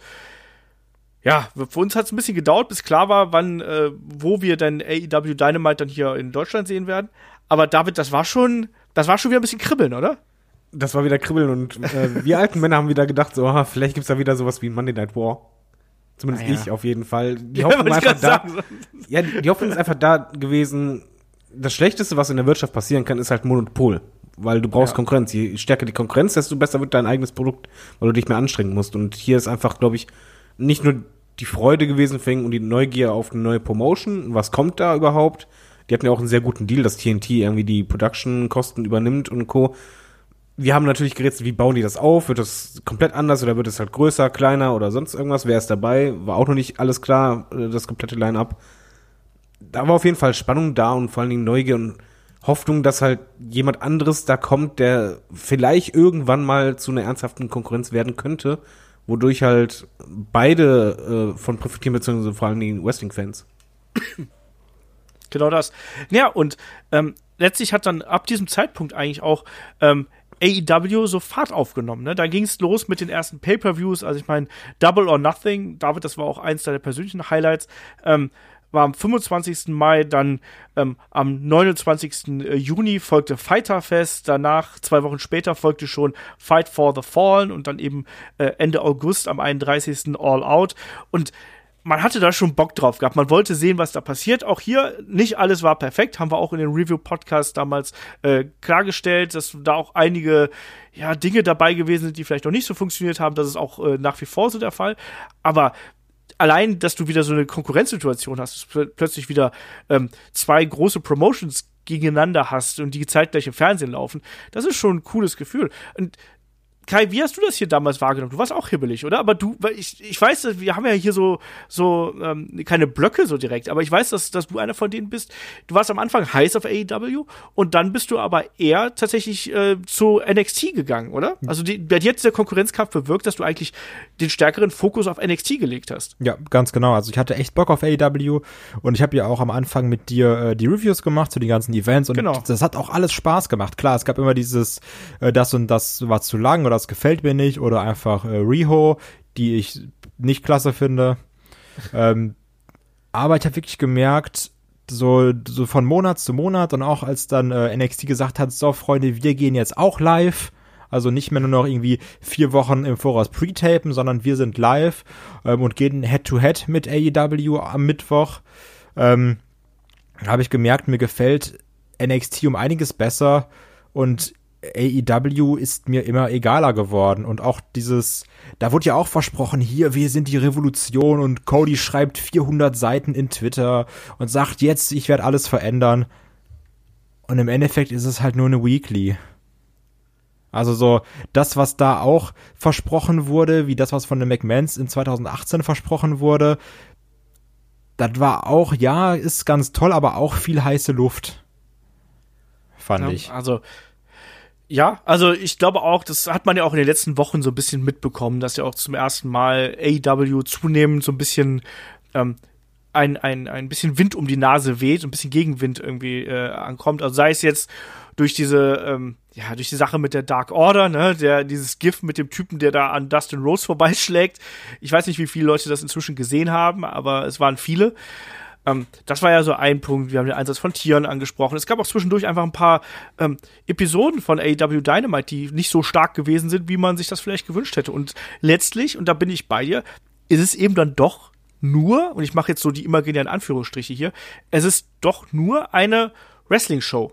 Es ist irgendwie geile Wrestling-Show. Es ist was ganz anderes als äh, WWE. Es hat einen ganz anderen Vibe ähm, und gerade als und und und und steht auch äh, wirklich in eher im direkten Zusammenhang natürlich mit NXT, was so den Style angeht.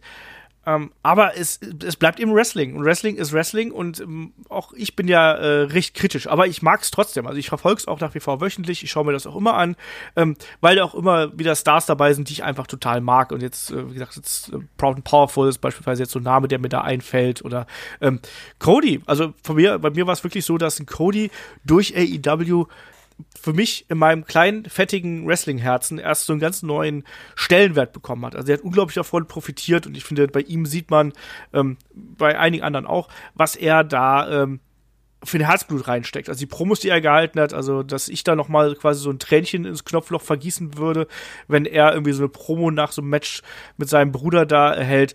Das ist halt geil. Ja, das, aber das war wirklich, also das war fantastisch, da bin ich komplett bei dir. Auch wie jetzt irgendwie ein Sean Spears, also früherer Teil Dillinger dargestellt wird. Das, das mag ich irgendwie auch, dass da, wo du sagst, ja, der kann irgendwie doch mehr als nur äh, Ten zeigen. Aber eine andere Sache, um jetzt mal äh, negativ zu bleiben, ähm, was ich ganz witzig fand, habe ich letztens gelesen, da wurde dann geschrieben, AW bookt Kenny Omega so, wie alle Internet-Smartmax immer befürchtet haben, dass WWE ihn booken würde. Und dann habe ich mir gedacht, ja, stimmt halt. Also, weil das ist halt schon Star und der ist gefühlt bei AEW egal. Das ist einfach nur so eine Attraction, die auf der Stelle tritt. ja, habe ich auch gesagt. Bin ich komplett bei dir. Kann ich nichts gegen sagen. Das ist in meinen Augen einer der großen Fehler, den AEW aktuell macht. So. Ähm, aber trotzdem, also das hat sich auf jeden Fall verändert. Wir gehen gleich noch mal größer auf AEW und auf den Konkurrenzkampf ein und so weiter und so fort. Ähm, trotzdem, das, das fing alles im Mai an und danach äh, im Oktober ist ja dann eh alles explodiert und deswegen werden wir gleich noch mal separat auf diese ominöse Oktoberwoche eingehen. Ähm, weiter ging's. Wir haben äh, eine Sache, die wir noch haben im Mai, die auch geschehen ist. Also eine Woche bevor äh, AEW hier die, die TV-Show äh, auf TNT verkündete. Die Wildcard Rule, David, und dann anschließend irgendwann den Draft und dann noch den, den strengen Roster-Split im Oktober. Ähm, das fällt auch so ein bisschen in die Kategorie, wir versprechen es euch und wir nehmen es dann wieder zurück und überhaupt, oder? Das war ja auch genau das, was wir eher sagt im Podcast. Äh, eigentlich musst du halt, wenn du sowas machst, zieh es richtig durch, streng, halt dich an deinen Regeln, alles super. Verarsch nur die Fans nicht. Und das Problem ist halt, du machst eine Wildcard-Rule und in der allerersten Show danach wird die komplett gesprengt. Es war halt irrelevant. Und äh, genauso wie der Draft auch und Roster Split. Ir- Irgendwann war halt plötzlich, der eine war bei der anderen Sendung, der andere durfte aber nicht zur anderen Sendung, weil ist der Roster Split. Komischerweise durfte der andere das schon. Und oh, schrecklich. Und ich fand auch generell, der Draft war halt wieder sehr. Ja, ich bin halt altmodisch. Tut mir leid, liebe Hörer, aber ich mag es lieber, wenn da echt bei den Draft richtig Spannung dabei ist und dann, wow, der wechselt. Und das war so emotionslos, weil es für dich als Fan war auch der Hintergedanke, nee, den sehen wir doch eh dann wieder. Und so kam es halt irgendwie halt auch. Das ist halt gefühlt immer noch kein richtiger Split und keine wirkliche Bedeutung dahinter. Und das hat mich äh, äh, ja nicht mega enttäuscht, weil es ist so eines meiner Lowlights in diesem, Jahr. Generell die Wildcard Rule, die halt komplett durcheinander war, schwer zu verstehen. Das ist immer ganz schlecht, wenn du Sachen aufstellst, die schwer zu verstehen sind, an die du dann dich auch nicht hältst und dann den äh, Hörer, äh, den Hörer, den Zuschauer dann noch mehr durcheinander bringst. Und beim Draft und Roster Split halt genauso. Das ist, oh, äh, mir tut das halt leid, wenn ich daran zurückdenke, wie man das halt früher gemacht hat. Ja, früher war manchmal manches besser, nicht vieles, aber manches. Ähm, natürlich, also der, der Roster-Split ist jetzt aktuell natürlich schon ein bisschen strenger, aber auch da, ne, man, man widerspricht sich natürlich immer wieder. Ne? Also ich sag nur hier mit Brock Lesnar, der quasi selber einfach bestimmen konnte, dass er zu einer anderen Show geht. Einen Sami Zayn, der einfach mal sagt, ach übrigens, ich habe eine Manager-Lizenz, ne, hallo. Rey Mysterio durfte auch plötzlich auftauchen. Ja, also das sind alles solche Sachen, ähm, die verwässern das natürlich und wir als alte Klugscheißer, die dann vor unserem Fernseher sitzen oder vor unserem äh, Bildschirm hier, ähm, die ärgert das schon. Kai, wie hast du das gesehen? Also Wildcard Rule und jetzt auch die äh, letzte Durchführung des, des Roster-Splits. Ja, die Wildcard Rule war so wirklich äh, wieder so eine Kurzschlussreaktion. Ja, wir schicken nochmal Vince McMahon raus, das wirklich krass und sa- erzählt was und dann schalten Leute wieder ein. Das war, ähm, du merkst es ja auch, es ist Mai, es ist das Loch nach Mania. Die Leute haben irgendwie dann wieder weniger Bock auf Wrestling, Quoten gehen runter und dann muss man wieder irgendwas sagen und guck mal, Roman Reigns kann jetzt überall auftauchen, guck doch bitte beide Shows. Und ähm, ja, das war, das sind so wirklich diese klassischen Momente, wo man sieht, da wurde dann doch irgendwie nicht im Voraus geplant und wirklich nur von der Wand bis zur Tapete gedacht. Ja. Von Vor allen Dingen sind die halt sehr vermeidbar. ja, genau. Und äh, dann sieht man ja, dass man dann später gemerkt hat im Oktober, nee, war doch nicht so schlau. Äh, apropos äh, Draft und, und Shake-Up und Co., da gab es eigentlich noch ein schöneres Lowlight und zwar, äh, dass dann die War Raiders gewechselt sind. Ich meine die Viking Raiders. Ich meine Viking Experience. Das ist, glaube ich, einmalig. Das habe ich noch nie im Wrestling erlebt. Das war, oh. Also die Namensfindung, uh, schwierig. Ja. Äh, das ist sehr problematisch, sagen wir es mal so. Also da haben wir uns ja auch sehr, sehr oft drüber lustig gemacht, was da passiert ist. Also das war nicht gut. Aber pro lustig machen. Ähm, ja, es gab auch noch Super Showdown übrigens. Das war im Juni, habe ich gerade eben schon angesprochen. Wir hatten Undertaker gegen Goldberg. So. Mann, ey, was ein geiles Match. Und ähm, ich weiß nicht, wie es bei euch ist, aber diese Saudi-Shows, ei, ei, ei.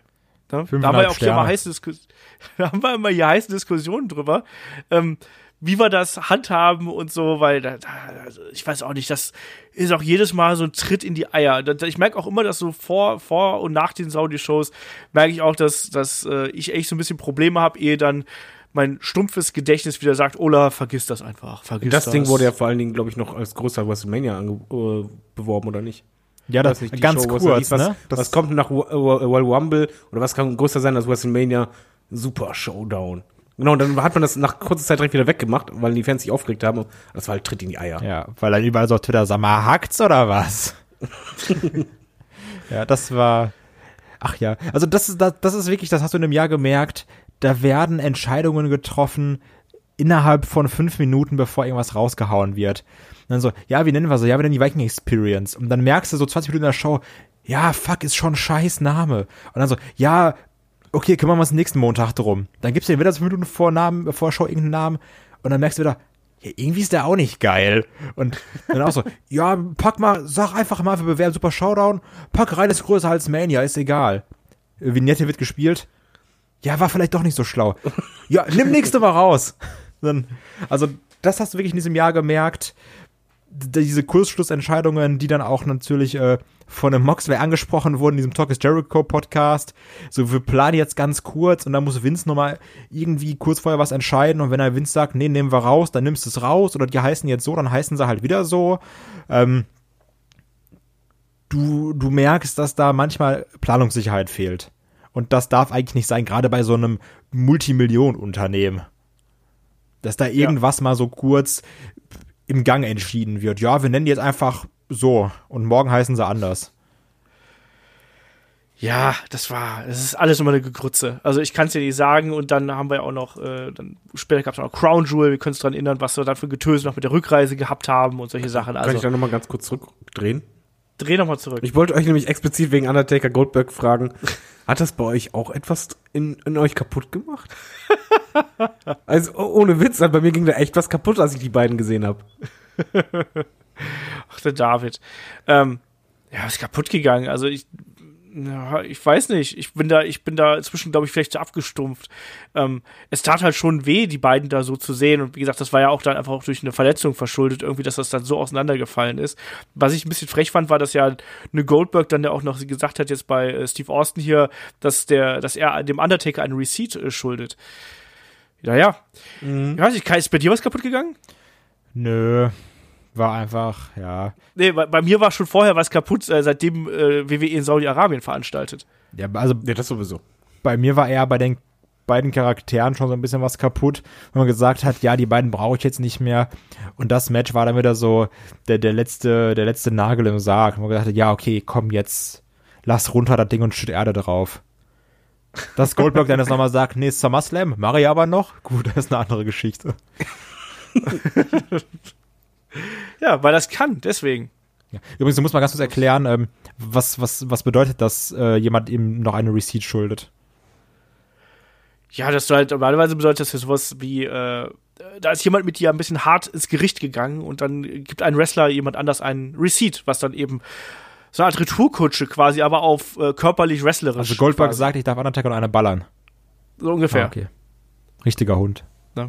Ja, so sieht's aus. Ähm, es gab auch noch, die habe ich jetzt hier nicht auf der Liste, aber wir hatten natürlich auch den Aufbau zur äh, Survivor Series, wir hatten die Invasion von NXT und so, das haben wir natürlich auch noch gehabt. Sprechen wir gleich drüber, aber ich finde, das fällt alles so ein bisschen über die, in diese Kategorie mit äh, dem Wednesday Night War so ein bisschen rein. Was ich hier noch äh, ganz kurz in dieser äh, Top-Liste hier ansprechen möchte, ist ähm, für dich, Kai, CM Punk äh, am 12.11.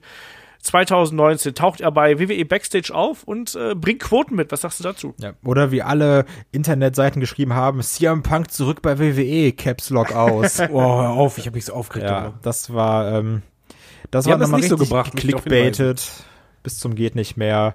Ähm, deswegen war ich super genervt von der Sache. Aber klar, es war ein geiler Moment. Ähm, aber genauso toll wie er eben ist, es ist dann doch nur Backstage. Und er ist ja auch nicht immer da, sondern er ist mal da, zwischendurch. Also, ja. So, ist Ja, ein Paycheck, ne? Aber klar, man denkt sich jetzt natürlich, ah, aber da ist ja vielleicht doch Kontakt mit der WWE und da kann er ja noch so oft sagen, wie er will, nee, nee, nee, ich habe mit keinem gesprochen. Ähm, man denkt ja immer, ja, aber was wäre, wenn? Deswegen ist das vielleicht sogar weniger eine Sache für einen Rückblick, sondern eher was für den Ausblick. Ja. Was macht Punk in 2020? Genau, da werden wir garantiert auch nochmal drüber sprechen. Aber auch das war eben eine der Geschichten, die dieses Jahr geschrieben Definitiv. hat. Und wenn wir hier schon so ein bisschen den. Äh, wer macht denn eigentlich heutzutage noch diese, Aus, äh, diese Rückblicke im TV? Gibt's das noch? Oliver Geist und die Günther Jauch. Chartshow? Ja, das auch. Macht das nicht Helene, Helene Fischer bestimmt auch? Günther Jauch auf jeden Fall. Ja. Die macht doch mal diese. Momente irgendwie. Stern TV? Spiegel? Vielleicht müssen wir auch demnächst so lustige Videos drehen, weißt du, wo dann, dann sitzt Kai auf so einem Hocker und dann sieht er irgendwie da wie so, wie so ein Einspieler und dann so, ach ja, daran kann ich mich noch gut erinnern. Oh ja, das war doch, machen. Ja, dann ist irgendwie so, und dann sitzt da so Axel Schulz oder so mit seiner Fackel mal mit so, so ja, ja, ich weiß auch noch, da hat der Kofi den, den Titel gewonnen. Und dann so, Ach, einfach Mario geil. Barca, der macht sich gerade eine Kippe an. Ja, sitzt irgendwo Pietro Lombardi oder so, sagt so, oh Mann, ey, Money in the Bank, Brock Lesnar, da kann ich mich noch dran erinnern. Ich finde es gerade schade, dass Chris gerade nicht dabei ist. Ich kann mir so gut vorstellen, wie er jetzt gerade Ottmar Zittlau Ach nachmacht. Mann, ey, schade. Naja, schade. Man kann nicht alles haben. Ähm, ja, kommen wir mal hier zu dem Wednesday Night War, weil das war ja wirklich eine der großen Themen dieses Jahres, ähm, bevor wir gleich noch so ein bisschen durch einzelne Pay-Per-Views irgendwie durchspringen.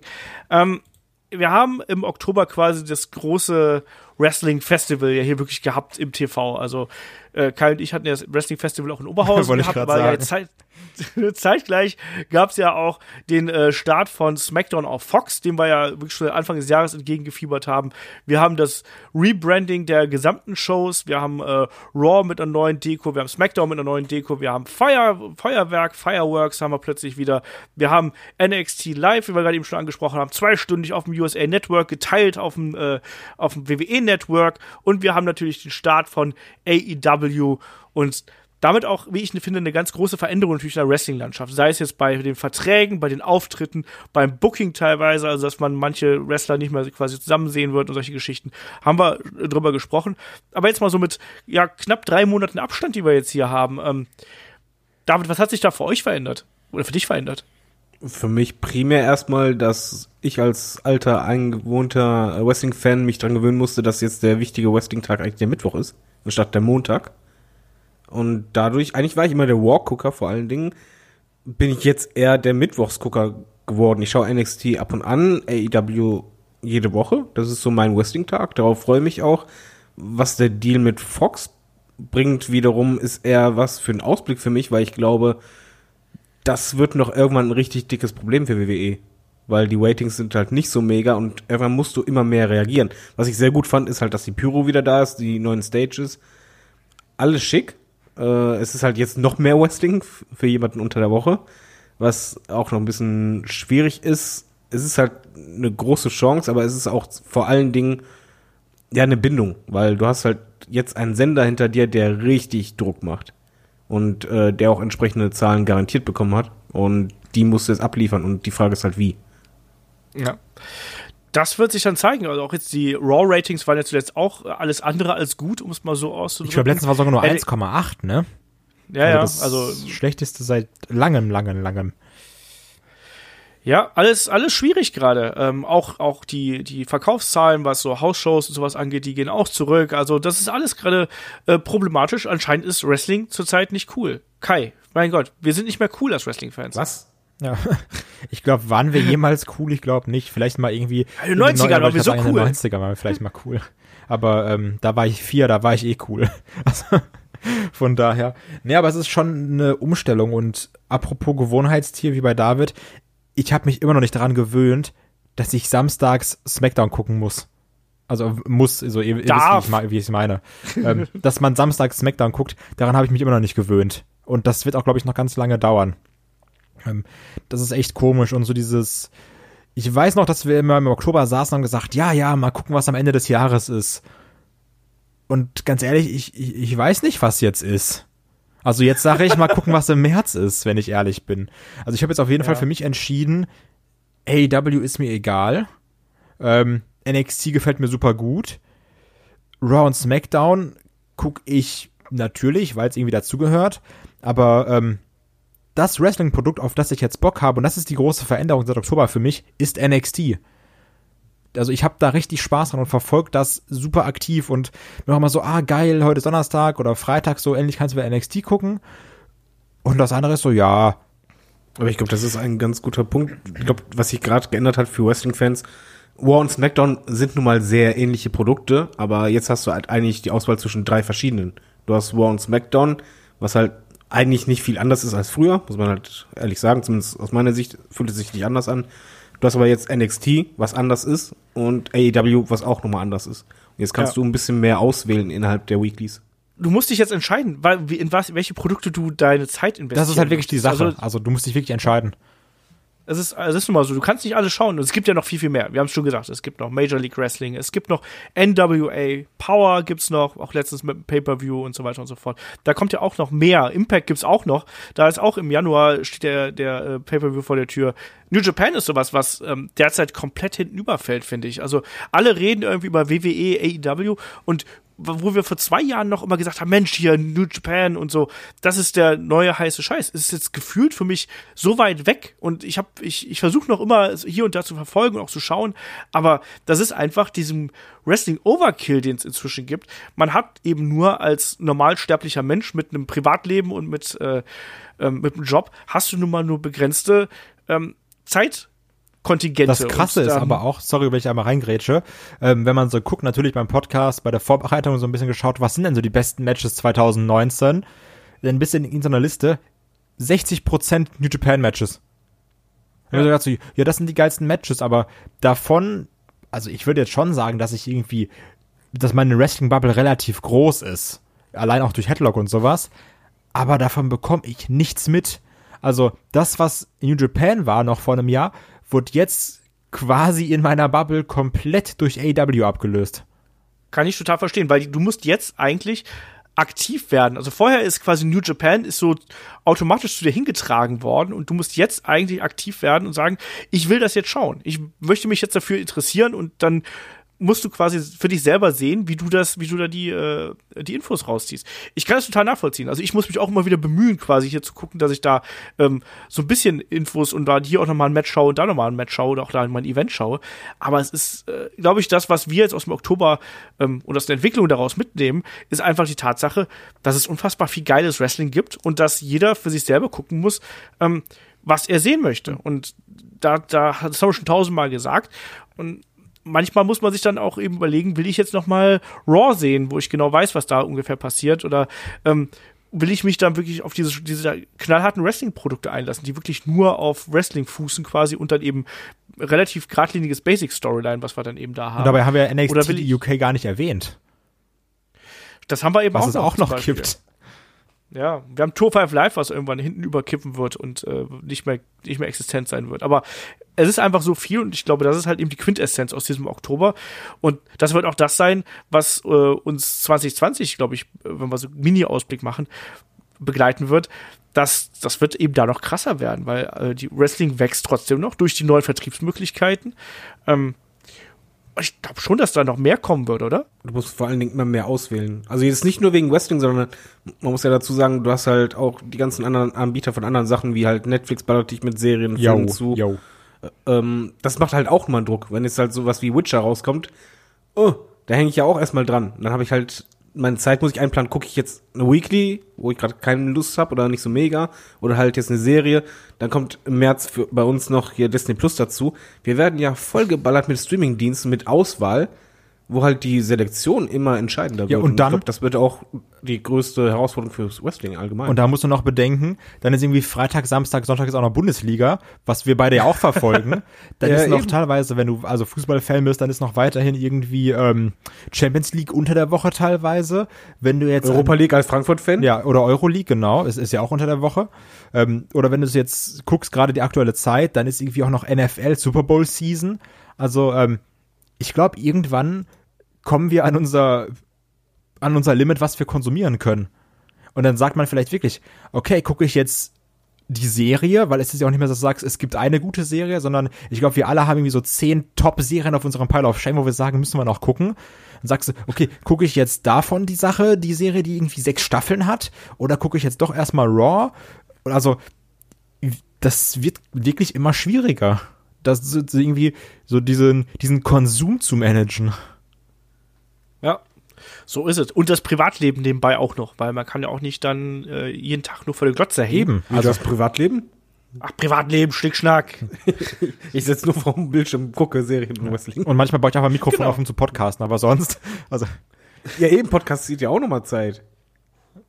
Und da musst du dir überlegen, dann, dann einfach während des Podcasts lässt du so parallel die ganze Zeit einfach Netflix laufen, damit du da irgendwie weiterkommst. nee, aber es, also, Nur damit es abgehackt ist. ist halt wirklich schon so, wie David sagt. Und auch dann gerade, dass halt immer mehr dazukommt. So wie nächstes Jahr mit Disney Plus oder so ein Kram, wo du dann irgendwie auf einen Schlag nochmal Millionen Stunden an Content von Kopf geworfen bekommst. Ähm, wo man dann sagt so, oh, das muss ich mal gucken, das muss ich mal gucken. Und dann gerade jetzt auch zum Beispiel äh, David oder sowas, der immer sagt, der schaut sich noch alte Sachen auf dem Network an. Oder dann ist wieder Rumble Season und dann sagt man, ach Mann, so, die drei Rumbles könnte ich aber auch noch mal gucken. Ähm, ich habe richtig Angst. Ich habe einfach Angst. Ja, willst du gucken, weil ich das meistens, ich gucke das Zeug meistens wirklich nachts, wenn ich im Bett liege. Weil einfach sonst hast du wenig Zeit. Einfach Was nicht ich mehr schlafen. Liegt nicht deine Frau neben dir, David? Die, die schläft dann derweil. Also, Äh, nee, ich habe den Laptop immer auf dem Nachttisch stehen. Dann gucke ich immer zum Einschlafen, weil ich bleib eh lange wach noch. Was Okay. ich mir wünschen würde, zum Beispiel, also dieses eben wegen Netflix und so weiter, wenn irgendwann einmal bei WWE oder generell beim Wrestling so dieses TV-Deal-Zeugs ein bisschen aufbricht und die Weeklies live oder beziehungsweise einen Tag später oder eine Stunde später ein Network, äh, Network wären. Das würde bei mir einen riesen Unterschied machen oder die Hemmschwelle deutlich senken, mal auch einzuschalten. Das denke ich auch. Das muss auch irgendwann einfach kommen, Das- dass man da äh, diesen Schritt geht. Ja, aber das ist wirklich so, oder? Dass man irgendwann mal sagt, also klar, ich glaube wirklich, wir haben es jetzt ja auch gesehen, als da die Deals bekannt wurden, was da WWE für einen Haufen Kohle bekommt, auch von Fox und sowas. Ähm, aber es ist doch wirklich gefühlt nicht mehr zeitgemäß. Ja. Gerade in Zeiten der Streamingdienste und so ein Kram. Also irgendwann muss man mal sagen, nee, wir haben ja unser Network, aber die Frage ist natürlich auch, vielleicht kriegst du dann, hast du dann dadurch wenige, du hast dann ja, nein, es ist einfach Fakt, dass du dann ja weniger potenzielle Zuschauer hast. Weil dann wird keiner mehr beim Seppen hängen bleiben. Sondern da musst du es wirklich bewusst auf dem Network ansteuern. Ja. Naja, spannende Zeiten. Ich bin gespannt, ob, ob sich da irgendwie was tut, aber ihr habt natürlich auch vollkommen recht. Irgendwie, es muss, das wird sich auch noch weiterentwickeln. Ich glaube, diese Streaming-Dienste, das äh, ähm, sehen wir ja jetzt schon, dass da, dass sich da einiges tut. Aber lass mal jetzt so den nächsten Sprung machen, weil wir haben noch ganz viele Pay-per-Views vor der Brust, wo wir einmal äh, unsere unsere Füße, unsere Zehen reindippen wollen. Wenn wir uns so den den Wrestling-Kalender allein bei äh, WWE anschauen, ist da einiges passiert äh, im vergangenen Jahr und wollen natürlich auch ganz kurz so AEW natürlich auch noch da was drüber sprechen. Ähm, deswegen gehen wir mal so ein bisschen den Kalender durch, weil es ja auch zu so einem schönen Kalender hier so ein bisschen dazugehört, so einem schönen Rückblick. Ähm, und ähnlich wie jetzt in diesem Jahr startete ja, oder im kommenden Jahr 2020, startete ja auch 2019 mit einem äh, NXT UK Takeover damals. Und wenn ich heute dran zurückdenke, ich weiß, dass damals äh, Finn Bella auf äh, Jordan Devlin getroffen ist. Das mochte ich sehr gerne. Und vor allem mochte ich damals äh, das Debüt von Walter. Ganz Oh genau. ja. Das war es, glaube ich, auch. Also das war das äh, Größte für mich, wenn ich ehrlich bin. Dieses Debüt von Ja, Walter. halt Und ich meine, das war ja alles, das, worauf wir gewartet haben. So, okay, ähm, kommt da jetzt raus? Pass passiert da noch was? Und dann auf einmal dann war er da und alle sind gesagt, jawohl, geil, da ist er. Wobei bei mir ist noch mehr hängen geblieben bei dem Pay-Per-View. Da war das erste Mal, dass ich halt Rhea Ripley gesehen hatte, weil ich verfolge NXT UK nicht. Die fand ich mega beeindruckend. Und äh, Dave Mastiff, oder wie heißt der? Ja. Ja. Den fand ich super. Der hat mich mega geflasht.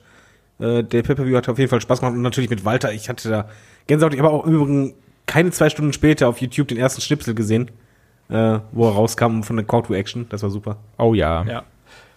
Auch Mustache Mountain da nochmal gegen äh, Zach Gibson und James Drake. Auch das Jo, ein sehr, stimmt. sehr schönes Match. Wo doch auch so ganz krasse äh, Stimmung in der Crowd war, wo die alle, wo alle ihre Ja. Schuhe ausgezogen haben. Ja.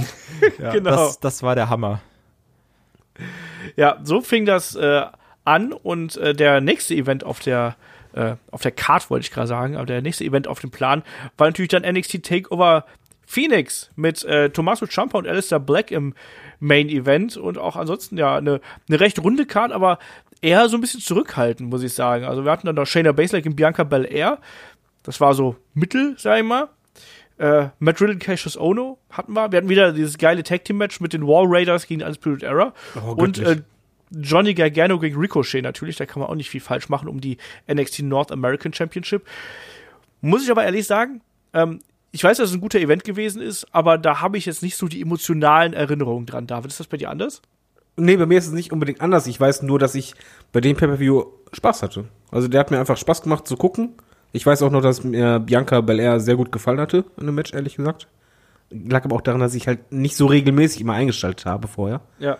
Äh, Johnny Gargano, Ricochet ist eh super. Main Event war gut. Das Tag Team Match war, glaube ich, das, was mir am meisten gefallen hatte. Mit Abstand. Wo ich einfach nur dachte, wow, was ist denn hier los? Das hatte ich auch meiner Frau, glaube ich, direkt danach gezeigt. Immer gutes Kai, Zeichen. äh, Ja, das stimmt. Kai, irgendwelche Erinnerungen? Nee, ich kann mir, also jetzt auch, wo ich so die Karte durchgehe, ich kann mich an fast nichts von dem Event erinnern. Also ich weiß, keine Ahnung, weiß nicht Ja. warum, aber irgendwie, weiß ich nicht. Wenig hängen geblieben. Ja. So ist das. Dann, es gab noch Worlds Collide, das äh, überspringen wir jetzt einfach mal so ein bisschen und äh, springen sofort zum Rumble, würde ich immer sagen. Und da ist auch bei mir, also die Erinnerung vor allem dran, dass, äh, dass die große, äh, ja, Becky Lynch-Geschichte hier gewesen ist, oder? David, du hast gerade eben schon angesprochen, das war die Story hier. Ja, das war die Mega-Story. Es ging eigentlich nur darum, das hat mich erinnert an den Rumble, wo es damals nur um Stone Cold ging. Und äh, anfangs, Becky Lynch verliert halt äh, gegen Asuka. Und es war halt klar, alles klar. Jetzt holt sie den Rumble. Es war dann nur noch die Frage, wie kommt sie rein? Und äh, wenn du dann Vorgeschichte gesehen hattest, okay, äh, Lana, alles klar, so macht ihr es. Dann gab's halt mega Pop. Das hat funktioniert. Es war halt auch egal, ob du es wusstest, ja klar, sie gewinnt das Ding. Du warst halt drin. Und äh, das war nicht nur viel Good Moment, sondern es war halt Emotion. Die Crowd ging richtig ab. Es war generell ein guter Pay-per-View, der halt schon Spaß machte. Ja. Ähm, was mir noch in Erinnerung blieb, so viel Spaß der Pay-per-View machte und die Crowd war auch gut. So schrecklich fand ich den Entrance. Also diesen. Entrance-Bereich, weil das war, es war ja keine Stage, sondern es war einfach nur so eine LED-Leiste, Ja, die da stand. Das wird dieses Jahr, glaube ich, wieder so, also nächstes Jahr wieder so sein, glaube ich, ne? Ich hoffe nicht, weil da geht mir so viel weg, weil ich bin halt ein Traditionalist, der halt sagt, beim Wumble möchte ich, dass die Kamera, wenn der Countdown runtergeht, bei eins oder bei zwei Totale zeigt und zwar diesen Screen und dann möchte ich sehen, welcher Name da kommt. Das ist für mich wichtig. Ist, glaube ich, daran geschuldet, dass es Baseballstadien sind. Genau, auch mit der Kurve doch für den Entrance. Das war doch auch so, dass die erstmal um so eine Kurve Ja. rennen mussten quasi. Ja. Wie bei WrestleMania Ähm, 8. der Gag ist, ähm, ich habe irgendwie, ich habe jetzt die letzten paar Tage habe ich noch mal geschaut, natürlich sowas, was bei den Events passiert und gefühlt war der Damen Rumble für mich der Main Event. Und dann ist mir erstmal aufgefallen, so nee, der Herren Rumble war der Main Event. Aber Ja. an den Herren Rumble habe ich ganz wenig Erinnerung. Ich weiß noch, dass Rollins gewonnen hat und ich immer vorher wollte, dass Rollins gewinnt, weil ich dann auch dachte, ich flieg nach Mania. Ach ja, das äh, da kann man alles anders. Didn't happen. ja, aber trotzdem, das war auf jeden Fall eine, eine gute Aufgalopp und dann eben auch die Geschichte mit ähm, Becky. Das war, das war cool gemacht. Das hat, das hat riesig Spaß gemacht. Bin ich komplett bei euch. Es gab noch Halftime Heat, was wir natürlich gehabt haben, ähm, was ja so ein inoffizieller Network-Exclusive-Ding gewesen ist. Hier haben wir im Match of the Week damals War ein geiles Match. War super geil. Das war su hat super äh, viel Spaß gemacht. Aber äh, ja, richtig los ging es ja da eigentlich wieder mit äh, Elimination Chamber, was wir gehabt haben. Und Kai, da wurde ja dann quasi äh, ja, Kofi Mania losgetreten. Ja, also das war, ähm, ist auch, glaube ich, mit eins der besten Pay-Per-View-Matches des Jahres, ne? Also dieser äh, Sechs-Mann-Chamber mit Brian, AJ Styles, Jeff Hardy, Kofi, Randy und Samoa Joe. Ähm, Ja. Wirklich mit eins der besten Matches, wenn du so die Pay-Per-Views anguckst. Und das in dem Event vor Mania ist eigentlich super selten. Weil das ja häufig so sagst, ja, ist halt irgendwie ein Lückenfüller, dass man sagt, ja, dann kämpft eh der gegen den Champ, bla bla, aber das war richtig gut. Also das hat Spaß gemacht, Ja. gutes Ding. Äh, Kofi Mania, der Beginn, ich weiß gar nicht, oder ich weiß auch gar nicht mehr, war das Gauntlet-Match vorher? Ja, ne? Ich bin mir gar nicht mehr ganz sicher. Das Gauntlet-Match kam später, Kam später, definitiv. glaube ich. Bin mir nicht Hätte ganz gesagt sicher. Auf jeden vorher. Fall gab Egal. es gab in dem Match eine sehr, sehr wichtige Sequenz und zwar ein bisschen angelehnt an Bloodsport, äh, wo Kofi halt die Tritte vom Brian eingesteckt hat und dann halt irgendwann sagte, komm, gib mir mehr. Und mich kriegst du nicht runter. Und der Moment, wenn du auf die Crowd geachtet hast, das war auch bei mir, wenn ich an den Pay-Per-View denke, ich denke nicht an vieles, aber an diesen einen Moment total, weil das halt Emotionen wachgerüttelt hat. Und da hat man, glaube ich, gemerkt, okay, der Funke ist mehr als nur übergesprungen. Ja, das hat echt Spaß, also das war wirklich, das hat Spaß gemacht. Ähm, ist auch eine Empfehlung, also kann man sich auch ruhig nochmal angucken. Ja, Fastlane, was danach kam, vielleicht eher nicht. Wie immer eigentlich. Fastlane immer so ein, so ein Lückenfüller-Pay-Per-View, der im März stattgefunden hat mit, äh, ja, Shield hat man da nochmal natürlich zurück irgendwie auf der Zielgeraden hier gegen äh, Baron Corbin, Bobby Lashley und Drew McIntyre. Ich glaube, du hast recht, war danach. Ja. Ähm, und auch ansonsten eher so eine, ja, durchwachsene Card, sagen wir es mal, oder? War das nicht der Pay-Per-View, wo es dieses total blöde Finish gab bei Lynch und Flair? War das, Wo es, wo es das, wo es die DQ gab, wo du einfach dachtest so, what the fuck? Dann lass es doch einfach weg. Ja, ja, ja. Ja, ja, genau das. Das war's, ja. ja. eh, eh kein Fan davon, wenn Leute ihren Rumble-Sieg verteidigen müssen. Ja. Ja, das hat, das hat nicht so recht, das funktioniert nie so recht, ne? Aber wir haben doch, wir hatten ein gutes Triple Threat Match gehabt hier mit äh, Daniel Bryan, Mustafa Ali und Kevin Owens, aber ansonsten war das halt so dieser üb übliche Übergangs Pay-per-View, so würde ich es einfach mal äh, Die deklarieren. gezwungene Shield Reunion nochmal kurz war knapp. Ja, genau. Genau das. Und dann ging es ja eigentlich weiter schon Richtung WrestleMania. Und da war ja dann tatsächlich so vier Wochen Zeit zwischen den beiden Events. Natürlich erstmal NXT Takeover New York, was wir da gehabt Ich kann haben. sagen, weil das war fantastisch. Das war herausragend. Das war also super geil. War Raiders äh, gegen Alistair Black und Ricochet war der Hammer. Und Velveteen Dream gegen Matt Riddle, weiß ich noch, da haben wir richtig geschwärmt. Walter, ey, da war alles gut. Ja, also Und dann halt Gargano gegen Adam Cole. Buh. Buh, huiuiui. Kai. Ja, also ich kann, ich kann, ich kann wirklich auch nur sagen, jau, juiuiui. Das war richtig gut. also, ähm, ist schon richtig so. Nee, also, wie, also, ja, fantastisch. Velveteen Dream gegen Riddle, ja. Walter gegen Pete Dunne, ja. Johnny Gargano gegen Adam Cole, ja. Also, einfach, einfach toll. Ja, und da hat es dann auch wieder WrestleMania 35 irgendwie schwierig gehabt, obwohl WrestleMania 35 eigentlich auch eine recht gute Card gewesen ist eigentlich, aber eben wieder viel zu lang, oder Kai? Ja, also ich weiß auch noch, dass, dass wir gesagt haben, es gab super viele gute Matches. Man hätte einfach nur so drei, vier Dinger rausschmeißen müssen, dann wär's mit einer der besten Manias geworden. Oder halt, die- oder Zeiten so ein bisschen verschieben. Nee, aber also, Okay, das habe ich auch noch im Hintergrund. ja, nee, also ich weiß noch, dass wir gesagt haben, irgendwie dieses Rollins gegen Brock Lesnar Ding, das war in sich schlüssig. AJ gegen Randy Orton war auch in Ordnung. Du hattest halt irgendwie so die Zeiten so ein bisschen verschoben, weil dann Shane gegen Miss und sowas. Also ich finde, dass da die, die falschen Matches viel Zeit bekommen haben. So die Zeit, die du auch dann irgendwie in Triple H und Batista viel zu krass gesteckt hättest, hättest du auch eher in dieses äh, Uso und alle Tech-Match stecken können. Also das war gut, aber du hattest halt dann doch ein paar viele Stinker dabei. Ja, und ich hatte auch WrestleMania ganz anders im Hinterkopf. Oh mein Gott. Okay, dann hau mal raus. Ja, also ich hatte extra Besuch hier, wo ich jahrelang dafür gekämpft habe, dass die endlich mal vorbeikommen und man zusammen WrestleMania guckt. Und dann habe ich nach der Hälfte der Matches so gedacht, so, oh shit, die denken gerade, das ist eigentlich WrestleMania-Feeling, weil die Matches waren so alle okay, aber es war halt keines, was halt wirklich mega cool war für die erste Hälfte. Äh, Bei den Usos, äh, bei Team Match, das hatte das Potenzial. Es fing halt so an, dass du halt das Gefühl hattest, okay, jetzt, das ist, ist ein richtiger Bringer, wo die auch anfingen halt mit reinzukommen, wo du sagst, hey, ist ja richtig cool. Und dann war es auf einmal vor- vorbei. Das war schrecklich. Bei Shane und The Miz hat sich das halt gezogen wie Kaugummi am Ende. Das herausragendste Match. Und das Match, eigentlich das einzige auch, was bei uns richtig funktioniert hatte, war halt Kofi gegen Bryan. Und das hast du total gemerkt, auch bei der Crowd im Übrigen. Äh, es war eine WrestleMania, die relativ ruhig war, aber bei dem Match halt ging es richtig ab, weil das war ein fantastisches Match. Super. Aber auch danach, so, da war halt das nichts, wo ich sag, oh mein Gott, total Grütze. Okay, Waynes gegen McIntyre, das war halt schon vielleicht Grütze.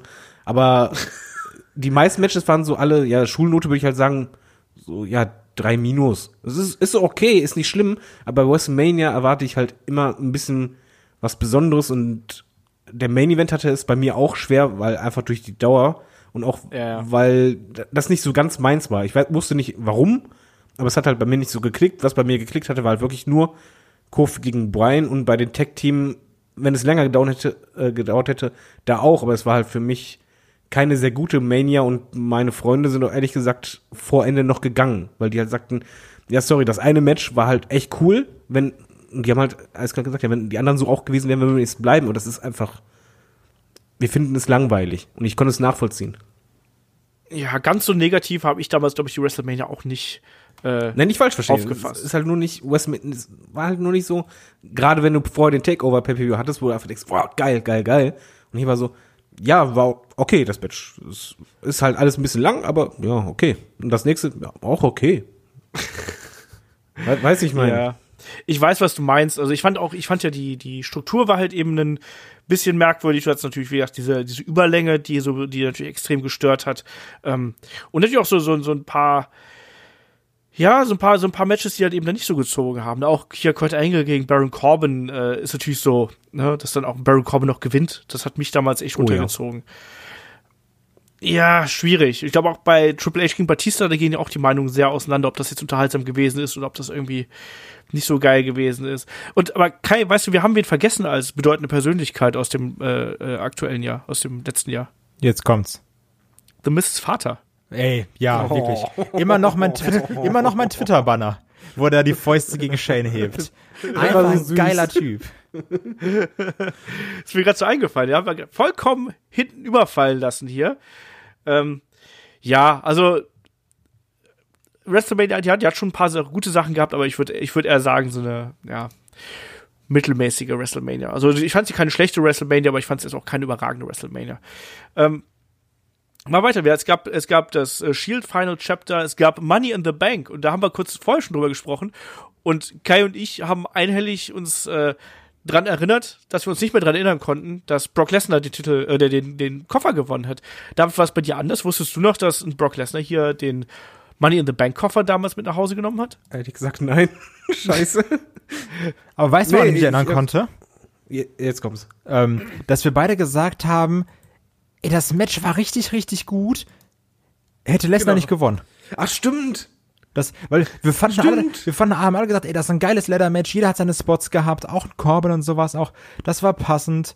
Ähm, hätte nur ein Lesnar nicht gewonnen. Das hat das Match irgendwie in, Anf in Anführungsstrichen kaputt gemacht. Stimmt, das war richtig gut. War das nicht sogar so, dass wir uns aufregten, dass es unlogisch war, weil Ali eigentlich schon bereit stand? Ja, genau. Und und alles irgendwie rauskam war. und La, äh, Ali da so eine Minute warten musste. Oh ja. Du rufst gerade böse Ja. Erinnerungen wach. Ja, aber so ist es. Und das, das war eigentlich äh, ein recht guter Pay-Per-View. Also auf jeden Fall besser als WrestleMania, also in meiner Erinnerung. Da war einiges, äh, also nicht alles, aber ich fand so insgesamt war das, Ach, da- war das ein durchaus guter Event. Da hatten wir auch Rollins gegen AJ. Das war, glaube ich, auch nicht verkehrt. Ja, also, äh, ne, das war gut. Übrigens, Ich wenn ich jetzt, das McMahon war besser als das WrestleMania-Match, ne? Shane gegen Miss war, glaube ich, hier besser als WrestleMania. Nee, das war nie gut. Ähm, Na, ich habe nicht gesagt gut. Nein, ich gesagt kann mich besser. da ehrlich gesagt nicht mehr dran erinnern. Also hier war auf jeden Fall nicht The Miss Vater so prominent, von daher ist es, glaube ich, schlechter. Ähm, nee, was mir gerade aber nochmal einfällt, wo ich jetzt gerade den Namen lese, äh, wo ich ein bisschen sauer werde, dass man in 2019 nicht mehr aus Elias gemacht hat. Ja. Das Ja. nervt mich. Ja, ja, ja. Äh, das ist auf jeden Fall schade. Aber mal gucken, was aus ihm noch wird. Ne, Also, weil der, bei dem, der ist ja auch noch relativ jung. Der sieht zwar schon so alt aus, aber er ist ja noch relativ jung. Das habe ich bestimmt auch 2018 gesagt im Ausblick. So, ja, jetzt Elias. IC-Champ. Und dann, nee, Wie alt ist denn der? 32. Ja. Oh. Okay, der sieht 20 Jahre älter aus als ich. Schade. So ist es halt, ne? Das sind die bärtigen, muskelbepackten Typen, David. Frag mal Ich bin Olaf. auch bärtig, aber ohne Muskeln. Du trainierst doch jetzt, habe ich gehört. Das ist richtig, aber keine Muskeln. Also, schade. Nur Fett. Er isst einfach sehr viel. Was Damit macht Nein, Gehirnjogging. Ich esse voll wenig, bewege mich nur zu wenig. Achso. Okay. Äh, es gab dann noch NXT Takeover äh, 25. Gab's noch mit Johnny Gargano gegen äh, Adam Cole im Main Event. Und das ist ja generell immer so das Motto, also bei einem äh, Takeover kann man ja nicht viel falsch machen. Hier hatten wir ähm, Velveteen Dream gegen Tyler Breeze, was mir damals sehr gut gefallen hat. Und wir hatten auch ein cooles Leitermatch natürlich ähm, um die vakantierten NXT Tag Team Championships mit äh, den Street Profits, mit Oni Lockett, Danny Burch, die Undisputed Era und den Forgotten Sons. Das war auch, also das war auch eine, eine runde Veranstaltung, glaube ich. Ich glaube, wir brauchen irgendwann mal irgendwie ein Takeover übernimmt komplett WrestleMania. Ja, mal ernsthaft, du sagst es ja richtig, Takeover sind irgendwie nie schlecht. Ja, Ich glaube auch, dass jetzt im nächsten Mania NXT um einiges präsenter sein wird. Denke ich auch. ja Muss. da Gehe ich auch ganz stark von aus. Aber das ist der Teil für den Ausblick. Ähm, oh, jetzt, jetzt können wir fast so ein bisschen skippen hier langsam. Äh, Super Showdown war der nächste Event. Toll, toll, toll. Hast du doch schon alles gesagt. egal. Lass weg. Das war geil, nicht. Leute. Wisst ihr nicht mehr, die 51 Mann Battle Royale, das war die größte Battle Royale aller Zeiten, Die man, mindestens. die man Mit so gewonnen hat. Sieger. Ja, eben. Indem er Elias Sieger. rausgeworfen hat. Aber übrigens, ich muss noch mal sagen, dieser Mansur ist nicht verkehrt. Wresteln kann er. Nein, der, der war super. Äh, aber das Problem ist einfach nur, er stank halt bis zum Himmel. Wisst ihr noch Randy Orton gegen Triple H? Weil, wisst ihr noch Lars Sullivan gegen die Lucha House Party? Aber warte mal, also Triple H, an die Ort kann mich sogar echt noch erinnern, dass das richtig, eines der schwierigsten Matches waren anzugucken. Weil es einfach so richtig lang war. Der typische Triple H-Match wieder 28, 8, äh, 25 Minuten. Warum kriegt er eigentlich so riesenlange Matches? Weil er immer? Bock das ist hat. furchtbar. Ja, Es geht nach Nasenlänge. Ich schwöre, ich wollte den gleichen Witz machen. oh, Leute, jetzt geht's hier los. ey. Ja, aber das, das, danach wird es ein bisschen schwierig. Danach haben wir Stomping Grounds noch irgendwie auf der Karte. Wir springen auch gleich ganz schnell rüber noch zu AEW. Da äh, haben wir natürlich auch noch ein bisschen was. Ähm, aber wir haben, wie gesagt, noch, noch Stomping Grounds dann gehabt. Ähm, ich weiß, dass wir damals ähm, Daniel Bryan und Rowan gegen Heavy Machinery, das ist lustigerweise, wenn ich mir die Karte anschaue, so der erste Impuls, den ich habe, dass ich das richtig geil Ja, fand. wegen Autos halt, ne? Ja, na klar. Nee, aber ich weiß auch noch, das war diese richtig schlimme Zeit, wo du hattest äh, Kingston gegen Sigler, Lynch gegen Evans und Rollins gegen Corbin. Das war, das, das, das war so die heilige Dreifaltigkeit der Scheißfäden. Ja, Amen. ich kann dagegen nichts sagen. ähm, za- aber wir hatten noch im Mai, muss man zu sagen, 25. Mai hatten wir Double or Nothing. Das war richtig geil. Also damals mit äh, Cody gegen äh, Dustin Rhodes natürlich, dieses geile Match von, von äh, AEW. Wir hatten die Young Bucks gegen die Lucha Brothers, das war, das war super gut. Und auch wenn Jericho gegen Kenny Omega nicht ganz an deren New Japan Match rangereicht ist, war das auch äh, durchaus okay. Und ich weiß, dass David da ganz besonders begeistert von gewesen ist. Äh, ja, der Pay-Per-View, fantastisch. Also ich fand den dahingehend genial, weil jedes Match war anders. Also das, ist das Größte, woran ich mich daran erinnern kann, dass wirklich jedes Match komplett sich anders angefühlt hat. Young Bucks gegen Lucha Brothers haben mich so weggebombt, aber emotional, ja, die größte Überraschung war halt wirklich Cody gegen Dustin. Weil wir haben alle gedacht, ja, wird ganz nett, die Story war richtig gut. Aber dann haben die da echt ein Five-Star-Match abgeliefert und zwar ohne Abstriche für mich. Also ich würde da niemals irgendwas Minus machen, sondern das war ein perfektes Match. Besser geht's nicht. Ich hatte auch Spaß bei den äh, japanischen äh, Six-Woman-Tag-Team-Match, was halt nicht jeder mochte, aber ich fand's toll. Äh, generell fantastischer Pay-Per-View. Nur der Main-Event war nicht ganz meins. Ja. Wie gesagt, das war, die beiden hatten auch schon bessere Matches irgendwie, das hier hat nicht ganz so gefunzt. Ähm, es gab noch Fighterfest, auch im, äh, im Juni dann, Ende Juni quasi.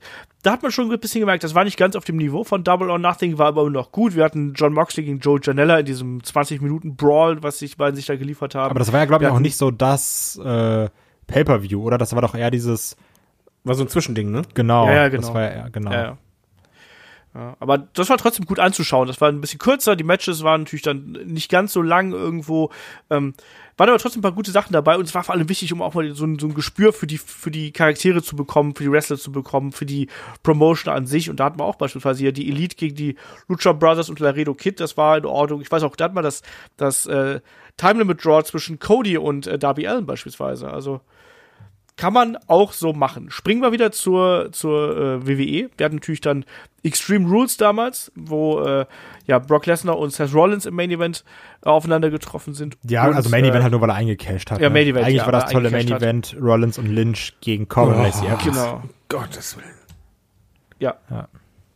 Wollen wir dazu noch was sagen? Nee. Kann man einfach sagen, dass man solche Storylines, also real, wir mögen ja eher Realbezug, aber Beziehung, oh nee, das ist, das schwächt beide Charaktere und Champions dermaßen, das gibt's gar nicht. Da fällt mir gerade noch ein, ähm, wisst ihr auch noch, dass da war Undertaker und Roman Reigns Ja. gegen Shane und Drew McIntyre? Ich wusste es nämlich nicht mehr, nur weil ich es gerade gelesen habe. Ich auch nicht. Ja. Wir hatten auch ein richtig gutes Match zwischen Cesaro und Alistair Black. Das weiß ich noch, das war echt gut. Da, da, da bin ich nämlich gerade auch wieder so. Mann, wir hatten schon echt viele gute Alistair Black Matches, aber da passiert auch nicht mehr. gehabt. Nee, der tritt eben auch auf der Stelle irgendwo. Und in Gesichter. Schwierige Kiste, ja. ja, also Extreme Rules ne, auf jeden Fall haben wir dann wieder einen äh, Brock Lesnar als, äh, als, als Champion hier gehabt. Das war dann auch so der Tritt in die Eier. Das ist so das, an was ich mich erinnere. Wirklich dieser absurd beschissene Main Event mit, mit äh, Corbin und Evans gegen äh, Seth Rollins und Becky Lynch, was halt furchtbar gewesen ist, wo wir uns alle drüber aufgeregt haben. Und dann eben noch so, als ob das nicht schon schlimm genug ist, so nochmal die Kirsche oben auf den Haufen. So, jetzt kommt auch noch Brock Lesnar raus und, und nimmt ähm, äh, Seth Rollins den Universal Title ab. Und da sind wir irgendwie da wieder, wo wir vorher auch gewesen sind. Ah, furchtbar. Die Kirsche auf den Haufen, das merke ich mir, das ist schön. Ja. ähm, ja, und dann sind wir eigentlich schon hier bald bei äh, dem, was, an was sich Kai am besten erinnern müsste, weil er da. Wir müssen noch äh, vorher sagen, dass noch Fight for the Fallen war. Von Stimmt, AEW. Fight for the Fallen. Fight for the Fallen. Der, der Kai hier, der alte Chronist. Ja, auch mal, ähm, nee, weil mir da nur einfällt, ähm, dass ich das Event sehr, sehr lang fand und auch Young Bucks gegen The Brotherhood, was ja vorher diese tolle Promo hatte, wo sich auch die Young Bucks aber lustig gemacht haben mit, ich brauche keinen Tag-Team-Partner, ich brauche meinen großen Bruder, ähm, mit 31 Minuten viel zu lang war. Ja. Ja. Ja, ja, ja. Ähm, und ich weiß auch, dass man hier schon gemerkt hat, dass die Order in der Art und Weise, wie man es präsentiert, nicht so funktioniert, wie man sich das vorgestellt hat. Und auch Adam Page Kein- gegen Kip Saban mit 20 Minuten viel zu lang war. Ja, das war das Problem, weil die beiden Figuren eben auch noch nicht so funktioniert haben, wie man sich das vorgestellt hat. Aber Kenny Omega Adam gegen Page Shima hat eh ein cool. Problem. Das So, stimmt. Alle ein- einzeln nochmal? Ich zuerst kurz, Kenny Omega gegen Shima war sehr cool. Ich fand auch David? Lucha Brothers gegen äh, SCU cool. Aber Oh Adam ja. Page hat generell das Problem, äh, der zündet bei mir halt nicht und AEW baut halt, oder baut gerade in der Anfangszeit sehr auf ihn. Und Ja. das war halt nicht gut. Ja, das hat man probiert, es war keine gute Idee. Naja. So, jetzt aber. Es gab noch Smackville dazwischen, aber vor allem gab es danach, äh, ja, NXT Takeover Toronto. Da, äh, David, Kai, du als alter Reisender. Ja, das war, das war einfach eine coole Zeit, wo wir dann auch aus dem Hotel den Podcast aufgenommen haben. Irgendwie zum ersten Mal in, halt außerhalb der EU war. Das war irgendwie eine ganz geile Erfahrung. Und auch dieses, ähm, weil ja auch Takeover diese, der, der Anfang war, der dieses Wochenende für mich losgetreten hat, äh, wo ich noch richtig, also wo ich noch weiß, wie geflasht ich von diesem Io Shirai Match gegen Kenneth LeRae war, weil das ein verdammt gutes Frauenmatch war. Ähm, für mich sogar mit eins der besten des Jahres, also locker so Top 3, Top 5. Ähm, auch dieses äh, Dreier-Match mit Velveteen Dream, Pete Dunne, Roderick Strong fand ich fantastisch. Belsa gegen Mia Yim fand ich schwach, bin ich ganz ehrlich. Ähm, Mhm. Und dann Adam Cole gegen Gargano. Das weiß ich, also was ich da halt sehr geil fand, war, als dann dieser Käfig raus runterkam für das, ähm, für den letzten Fall quasi, weil das war ja ein Two of Three Falls Match und man wirklich den Käfig nicht gesehen hat. Also das war auch für die Leute in der Halle eine Überraschung. Weil das war, glaube ich, so mit die häufigste Frage, die dann irgendwie auch gekommen ist. Und gefragt wurde, ja, aber habt ihr den Käfig nicht gesehen? Und nee, hat man eben nicht. Also das war, äh, das war einfach toll. Und auch dann in dieser Halle mit irgendwie 15.000 Leuten, weil dann Adam Cole dieses Boom macht oder Adam Cole Baby, das, das war fürs Herz. Hast mitgemacht, ne? Na, natürlich. Ja, hoffe ich doch mal. Das, das macht er heute noch. Ja, Ich mach das mal beim Zähneputzen vorm Spiegel. Dann Nackt. spuckst du an den Spiegel oder was? Einfach so schön pff, den ganzen Schaum. Ich Genau. finde den Theme-Song aber auch gut. Ja, richtig stark. ja. Aber da auf jeden Fall Night, weil da wäre ich auch gerne gewesen. War richtig guter äh, Pay-Per-View. Wir sind Ja. nicht alle Matches, aber ich fand vor allen Dingen, äh, gebe ich zu, Velveteen Dream gegen Pete Dunne und Roderick Strong richtig gut. Oh ja. Ja, es gab schon reichlich gutes äh, Wrestling. Ich vermisse Dream übrigens. ja, Oh ja. das auf jeden Fall. Bin ich komplett bei dir. Äh, springen wir zum SummerSlam. Haben wir auch noch gehabt, ne? Hier mit äh, Main Event gab es dann äh, Seth Rollins gegen Brock Lesnar. Und wir hatten natürlich das Debüt des Fiends und Kofi Kingston gegen Randy Orton Double Countout. Ja. Und Goldberg. Ich weiß, dass mein Match des Abends, ja, ich weiß, dass mein Match des Abends war Charlotte gegen Trish. Nicht Goldberg. Weiß nicht. Knapp vorbei. Ich fand das Goldberg-Ding echt so übel. Mir tat das leid. Hä, Ich weiß, wieso? ihr mögt alle Dolph Ziggler nicht, aber oh, das, das, das tat mir richtig in der Seele weh. Das erinnerte mich so sehr an seinen Sieg da gegen Kevin Owens. War nicht Ach, das war hier echt noch okay, weil Dolph Ziggler wenigstens ein bisschen Offense zeigen konnte. Kevin Owens wurde einfach war- umgespiert. Waren es zwei Superkicks? Ja, zwar oder so, Superkicks, ich glaube auch ein Zigzag oder sowas. Sagst du, ja, komm, das war schon ein bisschen, war schon irgendwo spannend. Nee, aber Kofi gegen Randy war wirklich nicht gut. Das Debüt vom Feed, das ist einfach immer noch einer der geilsten Momente aller Zeiten, da live dabei gewesen zu sein. Das war einfach nur krank. Ähm, Natürlich, ich habe schon tausendmal erwähnt, aber ich erwähne es auch noch gerne tausend weitere Male. Edge zu sehen, live einmal Stimmt. in der äh, Kickoff-Show. Auch einer der geilsten Momente des Jahres, wenn nicht sogar so generell, weil ich Edge unfassbar toll finde. Wird ja bald öfters passieren. Ja. hoffentlich live, auch einfach in Deutschland bei der, bei der Live-Tour. Ähm, und was ich wirklich krass finde, ist, wie sich die Stimmung bei dem Rollins, äh, Rollins-Match geändert hat. Also, das war auch irgendwo eine Leistung, die Crowd dann so auf seine Seite zu bekommen. Weil der kam raus und es war wirklich, also, es war auch nicht 50-50. Es war schon sehr laut, so, ja, Rollins, wir haben eigentlich keinen Bock auf dich und sowas. Du hier als Face gehst uns schon so ein bisschen langsam auf den Sack. Und am Ende waren, glaube ich, 95% der Halle waren für Rollins, also wie der die Crowd auf seine Seite bekommen hat in dem Match, also das ist halt auch dann natürlich auch von einem Lesnar eine Leistung, das war echt cool. Weil ich weiß noch, wie gesagt, am Anfang war alles so, ja, nee, Rollins kein Bock. Und am Ende des Events stand, glaube ich, gefühlt die ganze Halle und hat mit Rollins gefeiert. Das war toll. Ja, wie gesagt, für mich war, also klar, das kann ich gut verstehen, dass da natürlich die Stimmung äh, extrem gewesen ist und ist ja immer vor Ort immer noch mal intensiver. Ich habe irgendwie an dieses Match zwischen Charlotte und Trish, das hat mich irgendwie abgeholt. Ich weiß nicht genau wieso, das war so mein persönliches Highlight hier äh, vom SummerSlam, aber auch da, ne? Geschmäcker sind verschieden und Eindrücke sind natürlich dann auch verschieden, je nachdem, wie man dann gerade drauf ist und worauf man sich da gerade freut. Auf jeden Fall war ich weiß, dass ich sehr froh war, dass dann tatsächlich Seth Rollins against all odds hier dann auch einen äh, Brock Lesnar entthront hat. Und da haben wir ja gedacht, so, ja, jetzt, jetzt geht's los, ne, jetzt läuft's. Hat ja auch nicht allzu lange gehalten. Ähm, 31. August ähm, war auch ein, ja, wie soll man sagen, ein wichtiger Stichtag Ein eigentlich. Head-to-Head-Tag. Ja, Head-to-Head-to-Head sogar, weil es gab ja da auch äh, New Japan Stimmt. Royal Quest gab's ja auch an dem Tag. Und NXT UK Takeover Cardiff und eben dann auch ähm, von AEW, was war's? Es war natürlich All Out. Äh, All Out. Gab's da auch. Und war da nicht auch ein WXW-Event an dem Tag? Oder am Tag davor? Am Tag davor, ich glaube irgendwie davor oder danach, irgendwie so um den Dreh war äh, Shortcut.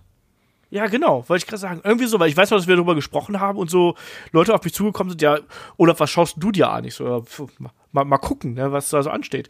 Ähm, Cardiff hat eins der geilsten Matches für mich des Jahres mit sich gebracht und das war Walter gegen Tyler Bate. Ja. Das fand ich so geil und ich fand das so viel besser als das von den beiden bei Progress. Fantastisch erzählt, fantastisch aufbereitet. Unglaublich gut. Ich weiß noch, Kann ich wie nichts zu sagen. wir das bei äh, Tobi geguckt haben und Kevin war auch dabei und wir saßen ihr. Irgendwann sind wir ge- gefühlt in den Fernseher reingekrochen, weil es gab so viele Nearfalls und man war nur so, ey Walter, jetzt mach ihn lang und in der Halle alle natürlich für Tyler Bates, ein großes für Bate gewesen, so als Face und weiter der Böse. Also das war so ein geiles Match und auch irgendwie, das fühlte sich auch nicht an wie 42 Minuten, sondern weil du am Ende so drin warst und gepackt wurdest von dem Ding. Das war Hammer. Das ist wirklich auch mit eins meiner Top-Matches 2019. Was ich aber auch super mochte, die Open Challenge von Cesaro, wo dann äh, Ja. Ilya Dragunov rauskam. Das war halt auch ein super geiler Moment. Gerade also natürlich durch äh, WXW. Und sagst, ach guck mal, Ilya, das mochte ich auch richtig, richtig gerne.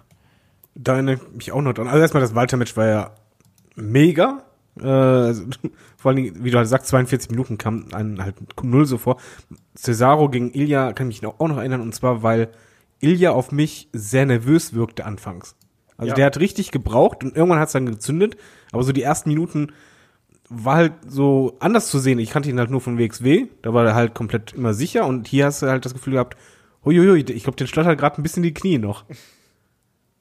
Ja, das war wirklich so. Hat wirklich, der Kampf hat wirklich gebraucht, ehe er so richtig in Fahrt gekommen ist, aber ansonsten war das schon gut. Also ich, ich war da emotional drin, einfach weil ich, weil ich zu denen da auch irgendwie so die, die äh, Beziehung gehabt habe. Und generell hat mir dieser äh, Takeover-Event ähm, sehr, sehr gut gefallen und der hat richtig Spaß gemacht. Und äh, gleich gilt aber auch für All Out. Ich weiß noch, wie wir da gesessen haben, so, jetzt mal, wie, wie machen wir das eigentlich mit den Podcasts? Und ich glaube, dass wir zuerst All Out gemacht haben und dann äh, quasi im Nachgang erst äh, äh, den Takeover-Event Genau. und New Japan haben wir ein bisschen geschludert. Weil wir auch gesagt Ähm. haben, ähm, nee, All Out ist, ist größer. Genau. Ja. Ja, aber der, der war ja wirklich, der Hype war zu dem Zeitpunkt gerade auf äh, AEW, der war ja riesig. Das haben wir auch gemerkt. Dass Das war auch eine krasse das- Card. Also, du hattest ja auch dann äh, Pack, Pack oder Pack, ich vergesse mal, wie man es sagt, gegen Kenny. Omega. Ähm, dieses, ist dieses Three-Way Hardcore-Match mit Havoc, Darby Allen und Joey Janella, wo, wo allein schon die Namen Programm sind, musst du nichts zu sagen. Ähm, dann auch Cody gegen Sean Spears, was ja mit diesen krassen Promos aufgezogen war. Dann auch eins meiner Top-Matches 2019, das äh, Leiter-Match zwischen den Lucha Bros und Young Bucks. Und dann das sehr langweilige Chris Jericho gegen Adam Page. Das ist aber Standard irgendwie gewesen für die AEW äh, Pay-Per-Views, dass irgendwie die Chris Jericho Matches, halt Main Event, mh, die liefen dann unter ferner, nee, Unter ferner liefen? Ja. Ja. Dankeschön. äh, es war im Übrigen der erste, äh, erste Mal, dass ich Luchasaurus gesehen habe. Da.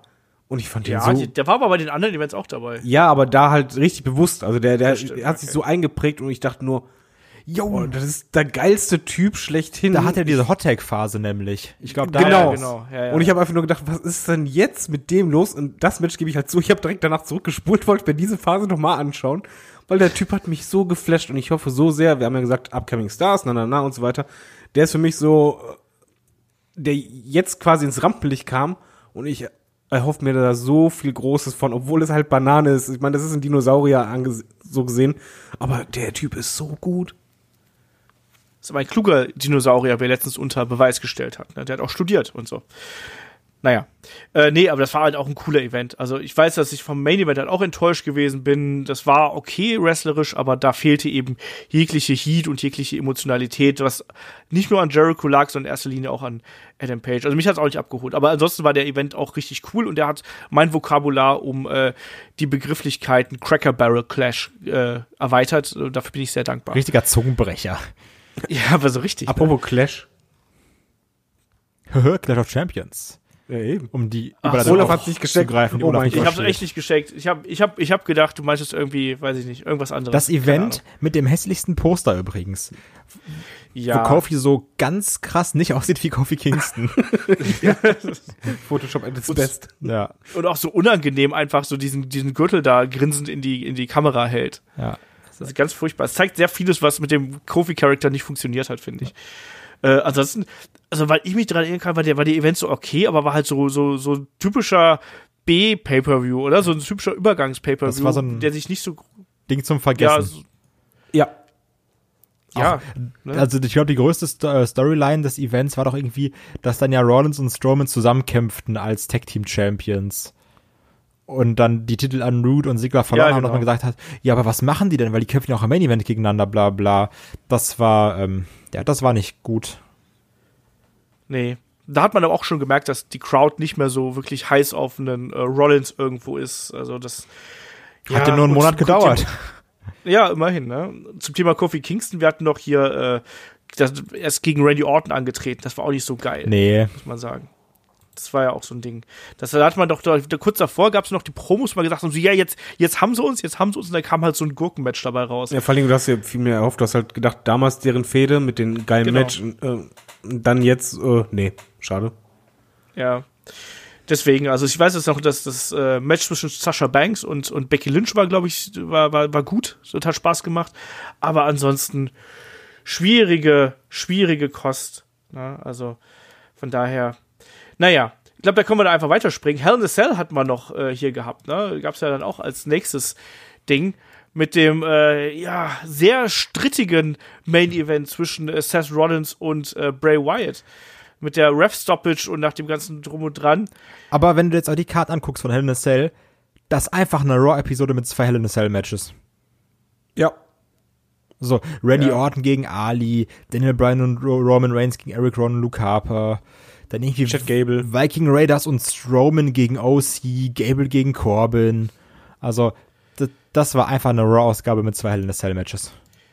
Ja, da war halt rein zufällig Hell in a Cell angesetzt und das musste man dann irgendwie Ja, bringen. genau. Also so hat sich angefühlt. Roter Käfig, rotes Licht. Match, Stoppage durch Referee. Ein Event zum Vergessen, oder? Man hat zumindest viel von dem Momentum äh, angegriffen, was Fiend hatte. Ja.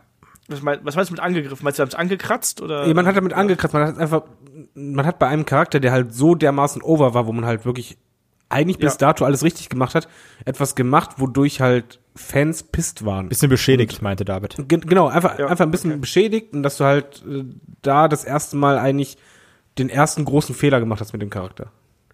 Ja, das sehe ich auch so aus heutiger Sicht. Ich habe das ja so ein bisschen verteidigt. Ich habe es versucht, so ein bisschen zu erklären, woran das liegt, wie, meine, wie es meine Olaf-Art so ist.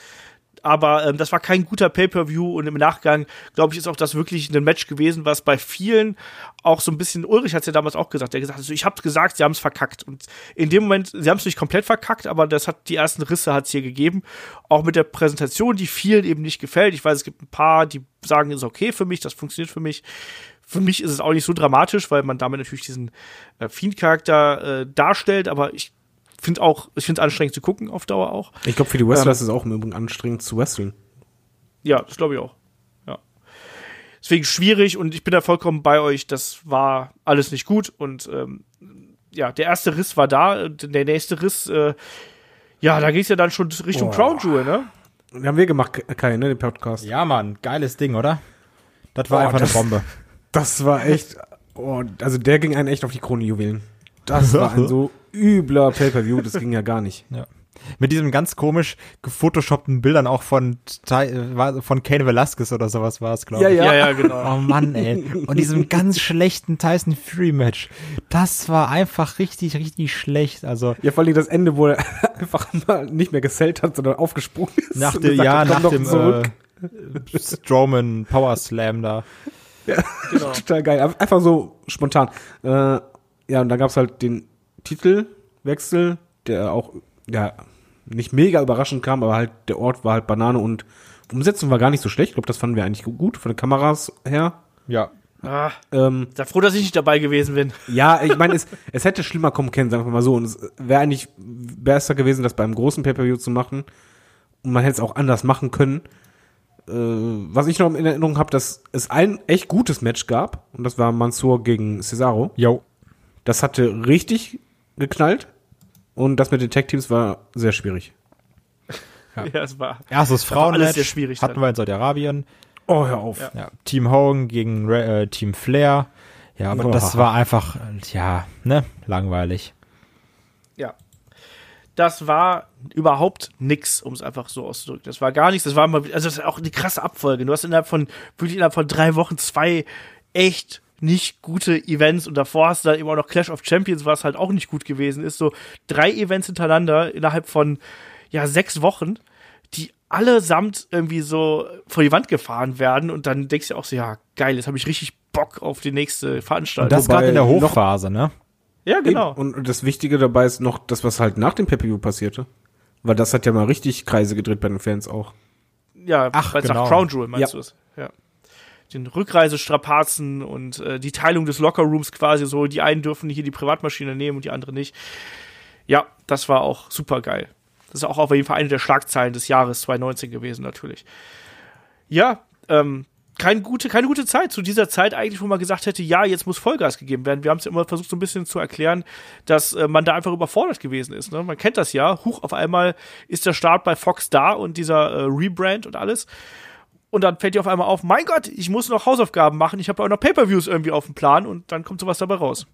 Ähm, aber apropos Vollgas geben ist die Frage, hat AW das denn geschafft mit seinem ersten Pay-Per-View nach äh, Start auf TNT?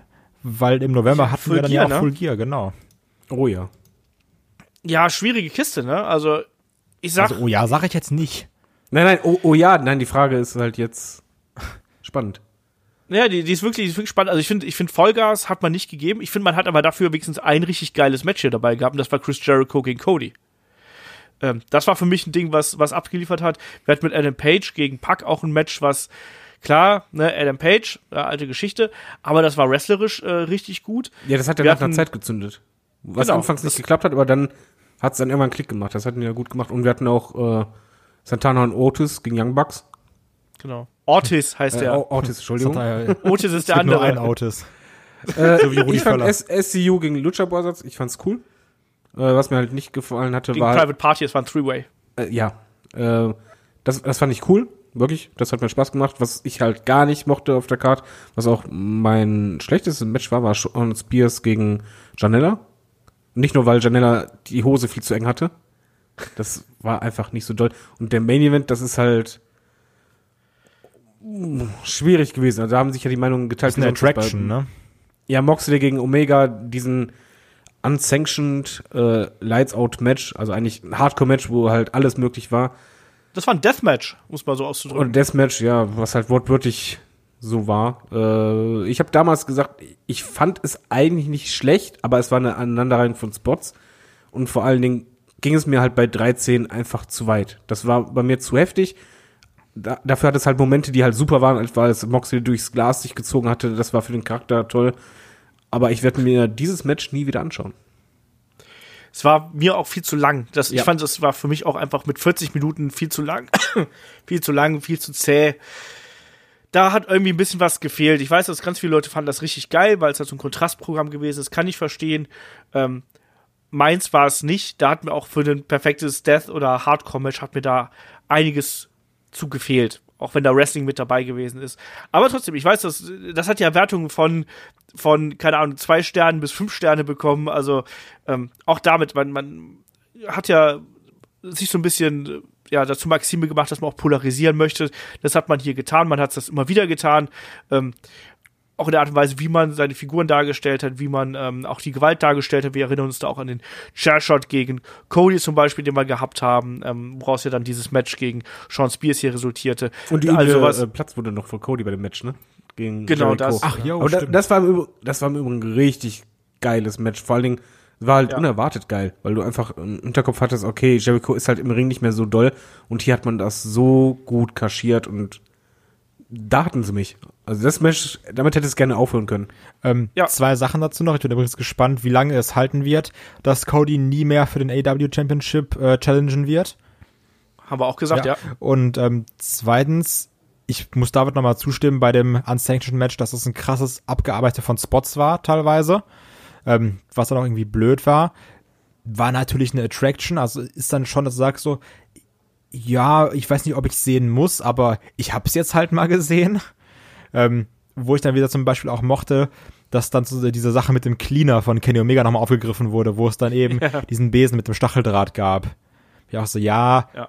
brauche ich es nicht zwingend, tut schon bestimmt böse weh, aber steckt ein Sinn hinter. Ich meine, sie haben Ja. zumindest klugerweise angekündigt nach dem Motto, hier, eigentlich ist es vorbei, wenn ihr gehen wollt, geht besser. Ich, ich muss sowas halt nicht wieder haben. Generell fand ich den Pay-Per-View äh, ansonsten eigentlich gut. Ja, äh, ganz kurz, bevor wir es hier vergessen, ich springe noch mal kurz zurück, Jericho gegen Cody. Natürlich auch hier der Heel-Turn von MJF. Ja, ganz natürlich. Wichtig. Ja. Ganz klar. Ähm, für mich auch einer, um jetzt ein bisschen vorzugreifen, einer der Top-Wrestler des Jahres. Der so aus, Shooting Stars, würde ich ja, sagen. genau, äh, ja, also, der so aus dem Nichts kam, bevor du mich unterbrochen hast. Ja. Haha, ich darf das auch mal. Oh, Olaf grätscht. Genau. Ja, ich grätsch auch mal rein hier. Die Grätschenfrage. Nee, bin ich komplett bei dir, was, was, was du gerade über MJF gesagt hast, ist ein riesengroßes Talent und ähm, ja, aus dem Nichts ist ja immer so, ähm, klingt immer so merkwürdig natürlich. Ne? Das ist natürlich, der war ja schon recht bekannt in der Indie-Szene, aber jetzt da natürlich auf der ganz großen Bühne einfach mal glänzen. Und das hat er hier getan. Das ist eine große Geschichte. Der Typ kann wresteln, der kann reden vor allem, der hat eine Ausstrahlung und bringt eigentlich alles mit, was du auf der äh, großen Wrestling-Bühne brauchst, weil er eben nicht nur der, ähm, der reine Athlet ist, sondern eben auch der Entertainer, auch wenn das ja heutzutage ja teilweise so ein bisschen schwierig manchmal ist. Und der Turn war auch Aber- gut gemacht. Er war super, super. Bin ich komplett bei dir. War natürlich ein bisschen vorhersehbar, aber in der Art und Weise, wie es dann präsentiert worden ist, war es, war es echt cool. Und ein MJF wird einer der tragenden Pfeiler von AEW werden, wenn das nicht eh schon längst ist. Wisst ihr, was ich krass finde? Pass auf, jetzt kommt es. Jetzt kam nämlich eine Sache, die wir, glaube ich, so gut wie noch nie hatten. Und zwar, dass wir ein Takeover und WWE Pay-Per-View-Wochenende hatten, wo ich das WWE-Event besser fand. Und zwar ganz klar besser. Nämlich das Survivor Series Wochenende mit NXT Takeover Wargames und eben der Survivor Series. Weil ich da die Series um einiges besser finde als Wargames. Und Wargames war nicht schlecht. Stille. Kann ich auf eine gewisse Art und Weise nachvollziehen, wobei ich sagen muss, dass ich mit der Series gerade im letzten Teil, im, da im Spe- speziellen im Main Event, meine Probleme hatte. Ich fand den Main Event unfassbar Ja, der scheiße. war auch kacke. Da bin ich, bei, da bin ich bei dir, ja. Aber sonst hatte ich fast nur Spaß. Also so, ich, ich mochte den Aufbau, ich mochte, äh, wer wie gewonnen hat, die Präsentation, abgesehen von Walter, das fand ich ein bisschen doof. Aber ähm, sonst war das für mich das Pay-Per-View 2019. Äh, ich kann das verstehen, je nachdem, wie man da die Prioritäten setzt. Also ich finde, dass man aus den Survivor Series Matches nicht alles rausgeholt hat. Und ich muss sagen, dass mich diese 5 vs 5 vs 5 Stipulation teils ein bisschen rausgebracht hat. Ich weiß nicht, ich mochte da diverse Sachen nicht so dabei. Deswegen tue ich mich da ein bisschen schwer. David, wie siehst du das? Ich, ich weiß in etwa, was du meinst. Ich bin da eher, ne, nicht auf Seite, aber ich kann dich auf jeden Fall eher verstehen als Kai noch, ein bisschen. Dieses 5 on 5 on 5, das klingt halt auf der Card cool, aber die Umsetzung war halt schon, ja, irgendwie störend, weil es fehlt halt etwa, von den Texts her war das halt nicht so, wie du es normalerweise bei Survivor Series machen kannst. Und dadurch halt auch zusätzliche Spannung oder halt äh, vor allen Dingen einbauen kannst, Heel-Turns oder generell Turns oder halt ähm, so Abschwächungen zwischen Ver Verhältnissen. Das fehlte mir ein bisschen, was ich auch nicht so doll fand, war halt teilweise das Booking der Matches, der Art und Weise. Erstmal generell von den Brands her, dass halt NXT so dominant war, aber es halt absolut gar keine Auswirkung hatte. Also keinen, keinen wirklichen Effekt hatte. Störte mich. Ähm, es ist natürlich cool. Ich glaube, die Smart Marks haben sich alle einen abgewählt, weil NXT halt so deutlich dominant war wie sonst was. Ist natürlich toll zu lesen, aber ich fand das Booking, es gab einfach Sachen, wo ich mir einen Kopf gepackt habe. Also bei den äh, Frauen-Match bei äh, Team NXT und Team War und SmackDown wollte man eben zwei weg sind, dann kommen sie wieder und na na na. Ich habe halt das Gefühl gehabt bei diesem Pay-Per-View, es wäre viel mehr möglich gewesen, aber mich hat halt bei einigen Matches was dran gehindert. Auch dieses 5 on 5 on 5, das war irgendwie ja weniger spannend bringt, als manchmal auch störend, auch dass so viele um den Ring waren. Deswegen.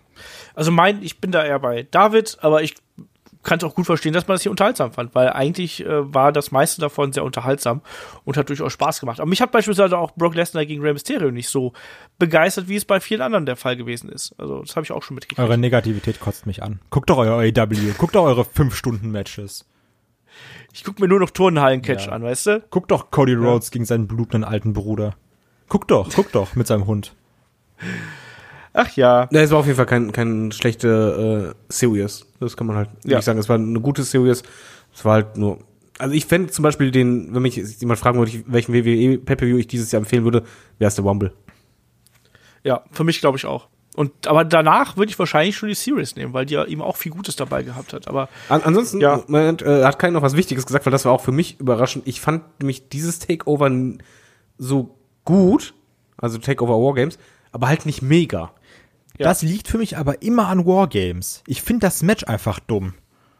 Ich fand letztes Jahr Wargames cool. Mein Problem ist einfach, du kämpfst 40 Minuten für Nüsse.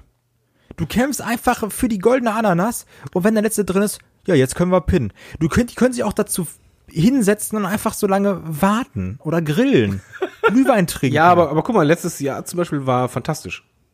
nee. Also ich hatte da, ich hatte da mega, ich hatte da mega Spaß dran letztes Jahr.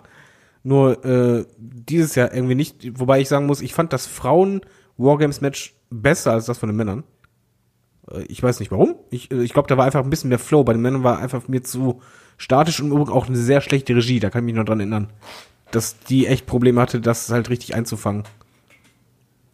ja, ich weiß, was, was Kai meint, aber ich mag dieses Wargames-Konzept eigentlich ganz gern. Aber klar, es ist natürlich irgendwie schon so äh, ein Problem. Man will ja dann irgendwann diese beiden Teams dann aufeinander äh, haben und dafür dauert es natürlich dann relativ lange. Und das ist natürlich für jemand wie den kleinen Kai manchmal ein Ja, bisschen Leute, die schwierig, sowas gucken, gucken auch Matches mit, wo Time Limit Draw passieren kann. Ja, das, ist ja, auch- das darf auch Das ist durchaus mal auch einfach passieren. eine dumme Regel. Nee. Das ist doch kein. Doch, ich find das super, denn Weil das einfach langweilig ist. Nein, Nee. weil das erzeugt eigentlich eine zusätzliche Spannung, weil du gerade durch die Information, hey, noch fünf Minuten, wird halt mehr Druck erzeugt. Und gerade es ist dann wichtig auch zu sagen, hey, ist, das Time Limit ist nicht nur da, dass wir das ab und zu sagen, sondern es kann halt wirklich passieren, dass ausgezählt wird, also müsst ihr Gas geben. Nee, das gucke ich einmal und dann gucke ich es nicht mehr. Ja, das ist. Äh, sorry, Kai, das ist dein Problem. Das einzig Gute war Cody gegen, Cody gegen Darby Allen. Da bin ich dabei. Ach so, da Ja, geht's. nee, ja. da ging es aber auch nur einmal und dann auch nicht mehr. Okay. Aber nur einmal dann nicht mehr äh, TLC, wollen wir machen? Ja, aber sei, ich sag nur so, sei froh, dass du nicht damals die Matches von äh, William Regal in der WCW gesehen hast. Immer diese 15 Minute Da- Time Limit Draw. Das war anstrengend. mitunter. Apropos ähm, ja, anstrengend. TLC haben wir noch. Ja, TLC. Ha. Schwierige Kiste ist ja gar nicht so lange her, äh, liebster Kai, dass wir das hier äh, besprochen haben irgendwo. Es war. Ähm, äh, äh, schwieriger, schwieriger Event auch irgendwie. Also jetzt im Nachgang, ich glaube, wir sind auch rel relativ äh, nett mit dem Event umgegangen, weil auch einiges dabei gewesen ist, was irgendwie Spaß gemacht hat, natürlich. Hat das, das Leather-Match Ähm, zum Beispiel oder Alistair Black gegen Buddy Murphy. Ähm, aber auch natürlich, was wir sehr gefeiert haben, war das äh, KFC-Match, nenne ich es einfach mal, mit den Viking Das Raiders und super, OC. Ähm, ja, da war auch. Also das, was du vorhin so schön zu Hell in a Cell gesagt hast, dass der Kalender sagt, es ist dann einfach Hell in a Cell, war auch hier wieder der Fall, dann hat der Kalender gesagt, es ist einfach TLC. yes. Zum Beispiel das grandiose TLC-Match äh, mit Corbin und Roman Reigns, wo, glaube ich, der Einzige, der den Leiter hochgeklettert ist, Dolph Ziggler war. Oder Main Event, wo man sich eben alle gegenseitig verletzen. Jo. Ja, ja, schwierige, schwierige Nummer. Also, ja, wir haben, wir haben einen ganzen Podcast drüber gemacht jetzt vor kurzem, ihr habt ihr wahrscheinlich gehört. Ähm, Main Event war unglücklich, war ein bisschen wild, war äh, verletzungsgeplagt und irgendwie ziemlich chaotisch. Also ich weiß gar nicht, was ich dazu so großartig sagen soll. Ich weiß, ich habe mir den Main Event zweimal angeschaut. Das kann ich Ich weiß sagen. auch, dass du den ganz interessant fandest, so Car Crash-mäßig.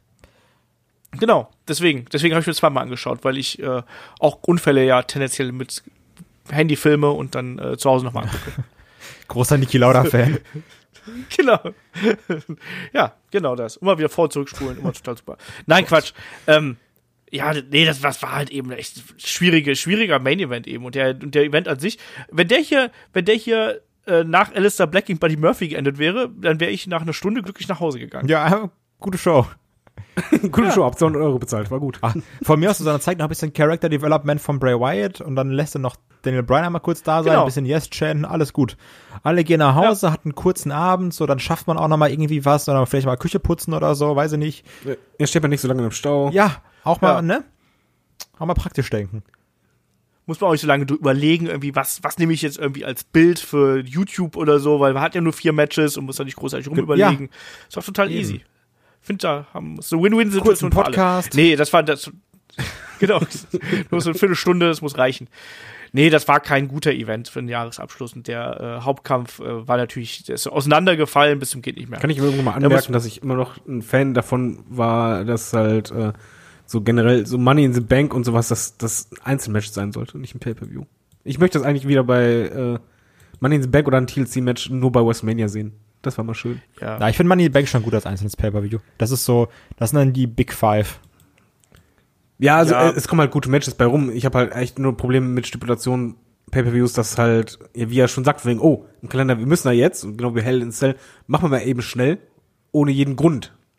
Ja, wobei ich sagen muss, bei Hell in a Cell finde ich das eben schlimmer, weil das für mich ein Fädenabschluss Ja. ist, als bei Money in the Bank, sagen. was eigentlich eher so ein, so ein Aufbau-Pay-Per-View ist. Du, aus den Money in the Bank Matches erwachsen ja Fäden, während du bei Money in the Bank oder auch TLC, also bei TLC ist halt auch so, ja, heute, heute haben wir mal Tische und Leitern im Angebot. Stühle. Deswegen, und Stühle, genau, und deswegen müsst ihr euch jetzt damit Ja, verprügeln. deswegen halt. Ich, ich denke halt immer zurück, früher war das halt, okay, ein Leitermatch, gab es halt die typischen Teams, weil die haben immer Leiter benutzt, die anderen Tables beispielsweise.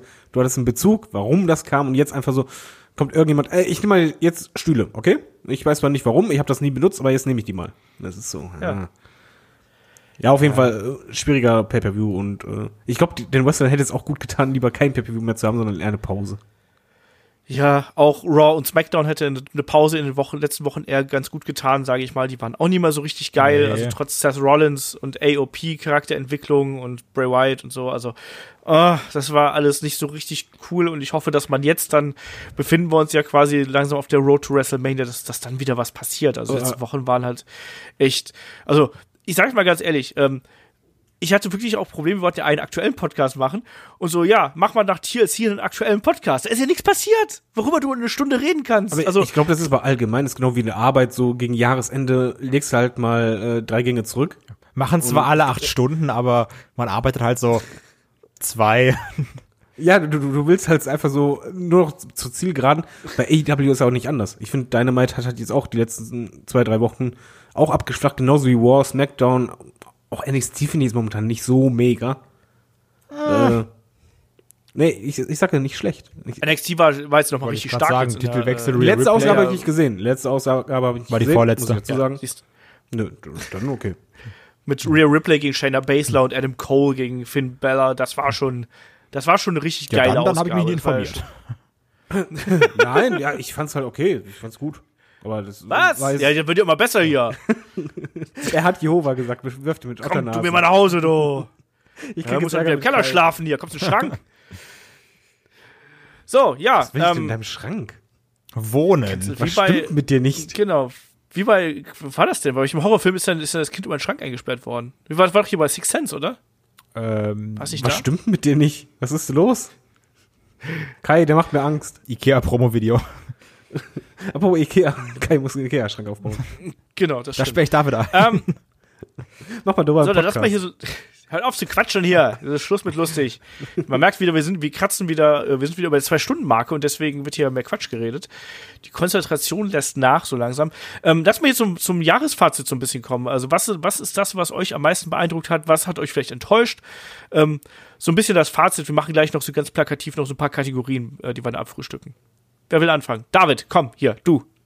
am meisten beeindruckt kann ich nicht wirklich viel zu sagen. Was ich persönlich wrestlerisch sehr cool finde oder als Unterhaltungsfaktor war einfach, äh, ich mag total das Tag Team Wrestling bei AEW, was mir bei WWE super gefallen hat, war halt, dass man endlich mal jemanden wieder Zeit gab mit The Fiend, dass man da einen richtig coolen Charakter aufgebaut hat. Und ja, ansonsten mega beeindruckt. Es ist, es ist schwer zu sagen. Beeindruckt ist, glaube ich, das schwierige Wort bei mir. Kai, mach du.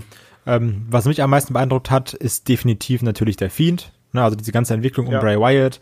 Geile Vignetten, die irgendwie eine Story erzählen, auf lange Sicht gesehen, die auch andere Wrestler verändern, be- betreffen. Das finde ich fantastisch. Ähm, wer mich ebenfalls beeindruckt hat, ist Adam Cole. Gerade in dieser ganz kranken Novemberwoche. Aber auch so, was der Typ für ein Zugpferd geworden ist. Und ich weiß auch noch, ähm, wie wir beide da Olaf drüber geredet haben, du auch so meintest, ja, ich weiß nicht, was in Adam Cole so für einen Charakter hat. Das ist ja so der Indie-Guy. Und ich finde, WWE hat's geschafft, dem perfekt einen Charakter zu geben. Kann ich da mal reingrätschen? Ja.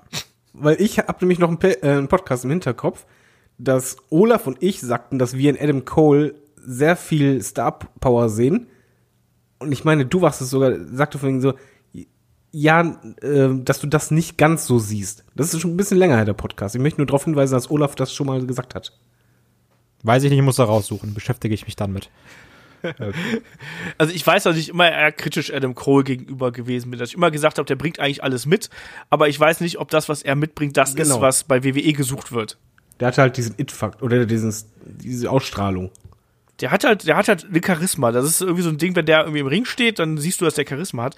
Aber ich habe auch nicht erwartet, dass er so gut wird. Ich finde, dem hat es auch extrem gut getan, ähm, dass er da bei NXT arbeitet, dass er wahrscheinlich auch oft im Performance Center irgendwie da unterwegs ist. Ich finde, der hat sich sehr, sehr krass weiterentwickelt in den letzten Jahren. Das hat, das Ergebnis sieht man jetzt. Der ist gewachsen und wir müssen auch dran denken, dass er ja wirklich auch ein, ja, Substitute, eigentlich ein Ersatz dafür gewesen ist, ne, dass er da überhaupt erstmal so in die Titel, äh, ins Titelgeschehen reingerutscht Genau. ist, ne, damals durch die Verletzung von Tommaso Ciampa war es doch, wenn ich Genau. mich nicht komplett Also, täusche. so apropos, äh, beeindruckt, Entschuldigung, ich- Kai, ich muss mal kurz noch einwerfen, bevor ich es vergesse, weil jetzt ist mir doch mal eingefallen. Beeindruckt war ich von der WWE-Crowd, dass die bei Survivor Series die NXT-Wrestler, auch NXT UK-Wrestler abgefeiert haben und auch ein Walter beispielsweise over war wie Hulle. Hätte ich nicht erwartet bei einer Mainstream-Crowd. Ja. Lass ich das mal so stehen. Fand ich Ähm, aber auch gut. Ähm, und wie ich mich Ja. verändert habe als Wrestling-Fan, ist, dass ich jetzt wirklich viel aktiver NXT konsumiere. Sonst war es ja immer so ein bisschen Berichte gelesen, dann die Takeover geschaut und jetzt, wie ich schon eingangs gesagt habe, immer auf Donnerstags, Freitags freuen, dass man NXT gucken kann.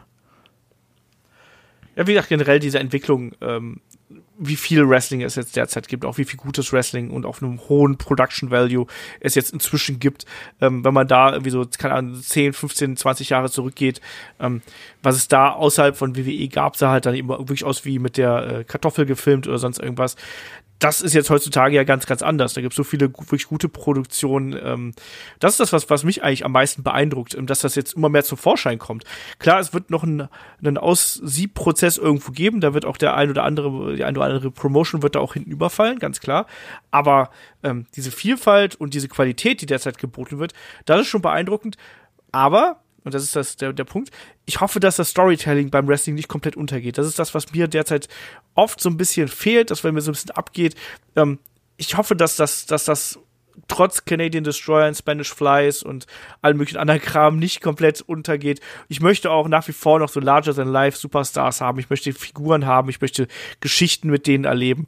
Ähm, und das ist das, was ich mir eigentlich fürs nächste Jahr wünsche, ähm, dass das eben hier und da auch noch ein bisschen stärker wieder forciert wird. So, jetzt, ich habe gesagt, wir machen es einmal ganz plakativ. Ähm, Wrestler des Jahres, Kai. Oh, darf ich ein paar mehr nennen? Weil ich habe so eine gewisse Auswahl. Okay, drei. Drei?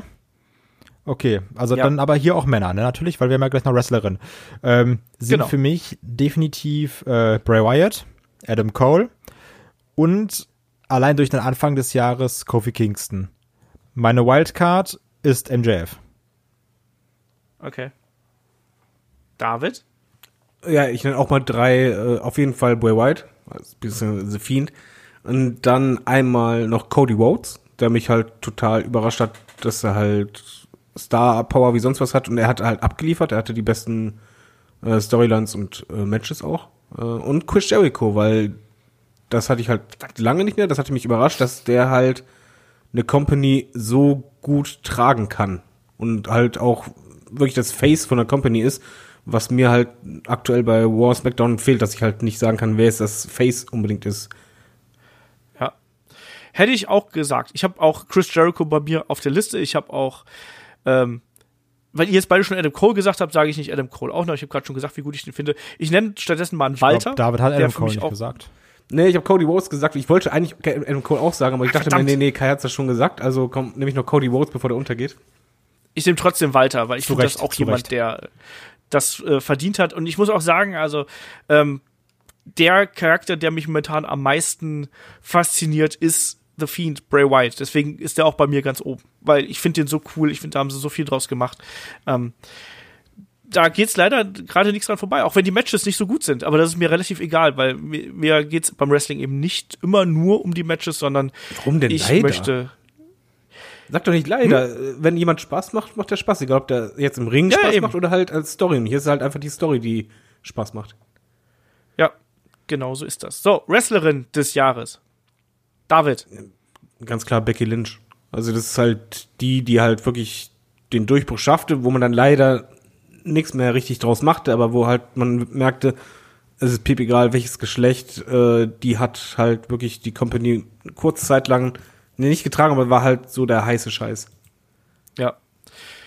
Äh, Sehe ich auch so. Ich hänge hier noch äh, Io Shirai Oh ja. dran. Dann hänge ich noch eine Real Kai. Replay dran. Ja, danke. Ja. Ich mag euch. All- Alle drei richtig gut. Zum ersten Genau. Mal, so weißt du, nach Das- zwei Stunden Podcast zum ersten Mal irgendwie was Harmonisches. Rhea Ripley wird im Übrigen, glaube ich, äh, Ausblick nehme ich vorweg, das wird für mich Wrestlerin 2020. Ja, Ich glaube, die, also ich Ich glaube, die wird gepusht. glaube, bis die braucht noch. Das glaube ich auch, aber ich glaube, die wird den, den, den Mainstream-Durchbruch, glaube ich, das wird noch, äh, ich sag mal, 2022. Aber die wird es halt auf jeden Dann Fall sehen wir sie im NXT erstmal haben. Main Event for WrestleMania. Main Event Mania? Okay, darauf nagel ich dich fest. Wenn wir 2022 noch hätten. Hat er nicht gesagt. Hat er nicht gesagt. Verdammt. Wir kennen uns zu sehr.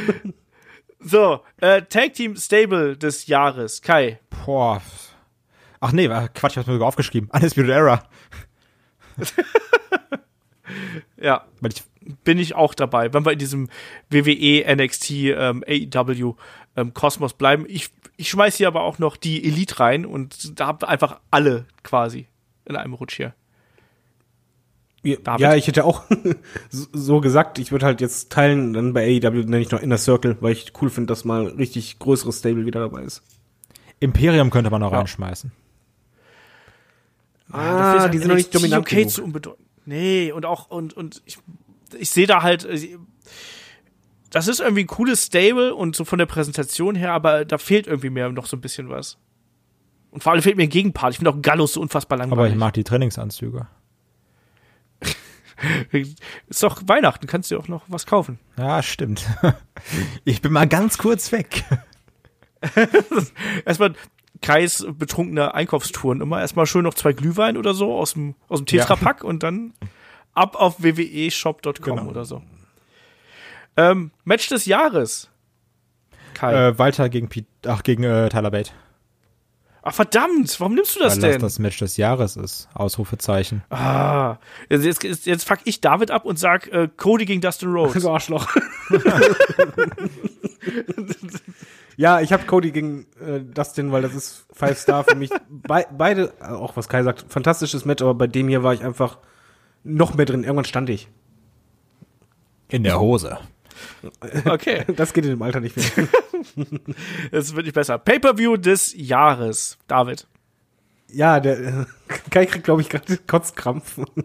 AEW Double or Nothing. Weil das war der Pay-Per-View, wo ich halt seit drei oder vier Jahren wirklich wieder richtig, richtig Bock auf Wrestling bekommen habe. Ich glaube, in dem Kosmos, in dem wir uns jetzt gerade bewegen, würde ich auch Double or Nothing sagen. Weil ich glaube, das war auch für mich der Event, wo ich halt am meisten drin gewesen bin, was auch an dem geilen Match Cody gegen Dustin gelegen hat. Und jetzt darf äh, Kai ein WWE-Event Survivor sagen. Series. Ja. Das sehe ich halt überhaupt nicht. Also dann hätte ich eher noch das Augen NXT-Takeover von, von WrestleMania. Eben, nimm doch ein Takeover. Nö. Leute, Roderick Strong, Nakamura und AJ. Das war ein schönes Ja, Match. eben. Ihr da mit eurem alten Opa da, ey, komm. Ist einfach nur, weil selber alte Männer So. seid und euch auch nochmal wünscht, dass ihr nochmal so einen letzten Funken Hoffnung bekommt, aber den kriegt er nicht mehr. Dass wir auch nochmal so richtig schön Ja, bluten den kriegt er wollen nicht mehr würden. einfach. Weil ich bin, Ja, ich bin jetzt da, vorbei. die Zukunft kommt. Gott, wenn du die Zukunft bist, sind wir verloren. Ja, genau. Guck doch mal, guck doch mal nach draußen hier, das ist die Zukunft. Ähm, Storyline des Jahres haben wir noch. Und jetzt sag bitte nicht äh, Rusev und, äh, und Bobby Lashley. Ja, warum denn nicht? Kai. Ähm, nee, für mich Brian und Kofi. Ja, Mann, Kofi Mania. David. Ja, Brian und Kofi. ja Wie bei mir nicht auch. Cody und Bei Dustin mir Rhodes. Nee, das war ein geiles Match. Dafür war die Fehde ja war viel ein zu super kurz. Match, eben. Die Fehde Ja, war ist ja, kurz. wollte ja nur äh. Ist ja gut, Entschuldigung. richtig gute Echt, Fehde war übrigens noch Cody Rhodes gegen Chris Jericho. Stimmt, das wäre auch Oh noch ja, äh, gut, denkbar gute gewesen. Promos. Ja. Äh, Enttäuschung des Jahres. Passend, wir, wir enden hier auf einer High Note irgendwie. Das ist die letzte Kategorie, die ich hier noch rausgesucht habe. Enttäuschung des Jahres. David. Habe ich aufgeschrieben, WWE Frauen 2019. Eigentlich traurig, weil es gab das, das große Highlight schlechthin mit Main Event WrestleMania, aber ich habe halt einfach das Gefühl, da ist so viel verschwendetes Potenzial und es geht gerade Schritt für Schritt rückwärts dahingehend, wo ich nicht möchte, dass es hingeht. Kai. Ähm, in der WWE das Hell in a Cell Match mit Fiend und Rollins, weil ich dieses Referee Stoppage sehr blöd fand und das mich komplett rausgeworfen hat für einen gewissen Moment. Ich muss aber noch einen anderen Moment erwähnen, auch wenn wir es vorher nicht besprochen haben, der Titelverlust von äh, Tim Thatcher in der WXW. Oh. Ja, bei mir Enttäuschung, obwohl es eigentlich keine Enttäuschung sein sollte. Ich finde nach wie vor diese Saudi-Arabien-Geschichten, die kegeln mich halt komplett raus. Und ähm, das ist eigentlich gar kein so Moment irgendwie. Also ich fand, ich fand diesen, was, was du jetzt gerade genannt hast, Kai, zum Beispiel diesen Hell in Match, das prallt halt so an mir ab, aber es ist, weil so Enttäuschungen fallen bei mir immer eher eher emotional aus und deswegen ist eher, bin ich da auch eher auf Davids Seite, die Art und Weise, wie derzeit oder wie oft mit den, mit der Damendivision umgesprungen wird. Da fehlt mir irgendwie ein bisschen was. Ähm, wie ist jetzt euer abschließendes Fazit? Hatten wir gutes Jahr 2019, schlechtes äh, 2019? Wie seht ihr das? David, du zuerst. Ich, boah, nimm mich doch nicht zuerst. Ich überlege gerade, wie soll ich das nennen? Das Gut. ist wie in der Schule hier. Wenn wer wegguckt, der kommt dran. Ich saß mal ganz hinten und hatte dann so die Mappen aufgestellt, was man mich nicht sehen kann. Das hat garantiert immer total gut Also funktioniert. 2019 war für mich oh, ein, ein, sehr schwankendes Jahr. Sagen wir, sagen wir es mal so rum. Es fang, fing richtig, richtig geil an. Dann hatte ich einen richtig üblen Hänger in dem Alter. ähm, bei mir kam es halt wirklich, mein Gott, wie formuliere ich das jetzt? es ging wieder steil bergauf, als AEW dazu kam. Ich hatte da wirklich, es hat halt einfach Bang gemacht. Äh, Kai, das hat jetzt nichts mit Fanboy zu tun. ich hatte einfach richtig Spaß an der Sache. Das ist nicht gut. Und ich hatte richtig wieder Lust. Ähm, es war sehr, sehr schwankend. Äh, ich, ich gehe aber trotzdem ähm, hoffnungsvoll aus dem Jahr, dass es wieder so wird. Aber es war halt, äh, es hätte besser, besser sein können. Kai versteht gerade nicht, warum er lacht. Du kommst ja noch in das Alter.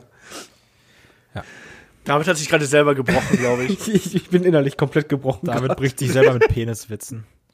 Ach, okay. Ja, du kommst halt nicht mehr raus aus den Strudel. Ich wollte das anders formulieren, aber ging nicht. Aber ihr wisst, wie ich es meine. Es war auf jeden Fall sehr schwankend und ähm, es, es hätte vieles, vieles besser sein können. Äh, ich bin auch immer noch nicht happy als Fan, weil ich immer noch das Gefühl habe, ich werde ein bisschen nicht ernst genommen oder verarscht oder für, für dumm gehalten, dass ich halt manche Sachen einfach nicht weiß. Äh, das stört mich. Äh, aber ansonsten gab es halt viele Highlights, die mir vor allen Dingen Hoffnung geben für 2020. So rum. So, soll ich zuerst, Kai, oder willst du? Mach du, mir egal, wie du willst. Du bist der, der, du bist der Lehrer, der die dran nimmt, die weggucken. Von daher entscheide du. Ach so. ähm, ich fand, das war ein gutes Wrestling-Jahr. Also ich hatte sehr viel Spaß, Es gab sehr, auch diverse Matches, die mich so komplett abgeholt haben. Wie gesagt, Walter gegen Tyler und ähm, ähm, Cody gegen, äh, gegen Dustin, Cody gegen Jericho natürlich auch. Und auch bei WWE, man hat ja schon so ein bisschen Veränderung hier und da gemerkt, dass, dass da immer wieder Entwicklung da gewesen. Man hat auch, oft hat man eben zwei Schritte nach vorne und einen zurück gemacht, manchmal auch ein paar mehr zurück. Aber die Entwicklung ist da und ich mag gerade ähm, das, was im Wrestling ähm, gerade los ist, dass du wieder so Bewegung hast, dass es Wechsel geben kann, dass äh, so ein bisschen Unwägbarkeiten gibt. Das mag ich ganz gern. Ich finde diese Monopolstellung von WWE, die wir die letzten Jahre gehabt haben, war wirklich anstrengend. Und jetzt ist Bewegung drin. Und das ist das, was ich äh, sehr mag. Und deswegen war das ein gutes ähm, Wrestling-Jahr 2019, wenn auch nicht ganz so wegweisend, wie sich vielleicht eine, einige erwartet haben. So, jetzt Kai. Ich sehe es eigentlich genauso wie du. Also wir hatten mit eins der spannendsten Wrestling-Jahre der letzten, pf, keine Ahnung, ich übertreibe es mal, letzten zehn Jahre. Also durch diese Geburt von AW als wirkliche Konkurrenz, als Alternative zum Produkt mit TV-Deal, ähm, wodurch natürlich auch, was David ganz am Anfang des Podcasts gesagt hat, WWE wieder auch ihr Produkt selber ein bisschen anziehen muss, was du bei einem NXT gemerkt hast, weil Konkurrenz das Geschäft eben belebt. Ähm, ist so diese, diese ganz, ganz pure Monopolstellung wird jetzt irgendwie ein bisschen aufgebrochen. Natürlich hast du immer noch mit Raw, SmackDown und sowas die Marktmacht, aber du merkst, da kommt Bewegung rein und du merkst jetzt auch, du, du musst versuchen, deine Wrestler bei dir zu halten und Wrestler sagen dann so, ja, dann gehe ich halt zu AEW. So dieses, ich, ich muss jetzt nicht mal zwingend sagen, ich gehe in die Indies, sondern da ist noch eine andere große Promotion, zu der ich hingehen kann. Ähm, da tut sich gerade unfassbar viel und ich bin bei dir, dass wir dadurch auch wirklich ein gutes Wrestling-Jahr hatten. Klar, es gab immer Auf und Abs, aber ähm, verdammt viele Sachen, mit denen ich Spaß hatte, auch trotzdem für mich neue Stars. Also ich bin auf 2020 gespannt und hoffe, dass man Ja. so diesen Trend, weil es ist ja im Vergleich zu 2018 schon meiner Meinung nach ein klarer Aufwärtstrend, ähm, Ja. dass man den weiterführen kann. Genau das. Ich glaube auch, dass 2018 war ja so stagnierend auf einem durchwachsenen Niveau, also zumindest wenn man jetzt nur WWE irgendwie für sich nimmt, das ist ja stagniert und auch Charakterentwicklung war kaum da, aber jetzt, man merkt, dass ein bisschen Druck einfach da ist und dass der Druck gut tut, dass äh, WWE auch hier und da Risiken eingeht und auch neue Wege geht. Also selbst sowas wie Rusev gegen Lana ist halt eben eine Art und Weise, wie man eben neue Wege, also andere Wege geht und versucht eben ein bisschen provokanter das zu zieht sein. Klicks. Ich weiß, Unfassbar. ja, also, ich, so- also ja.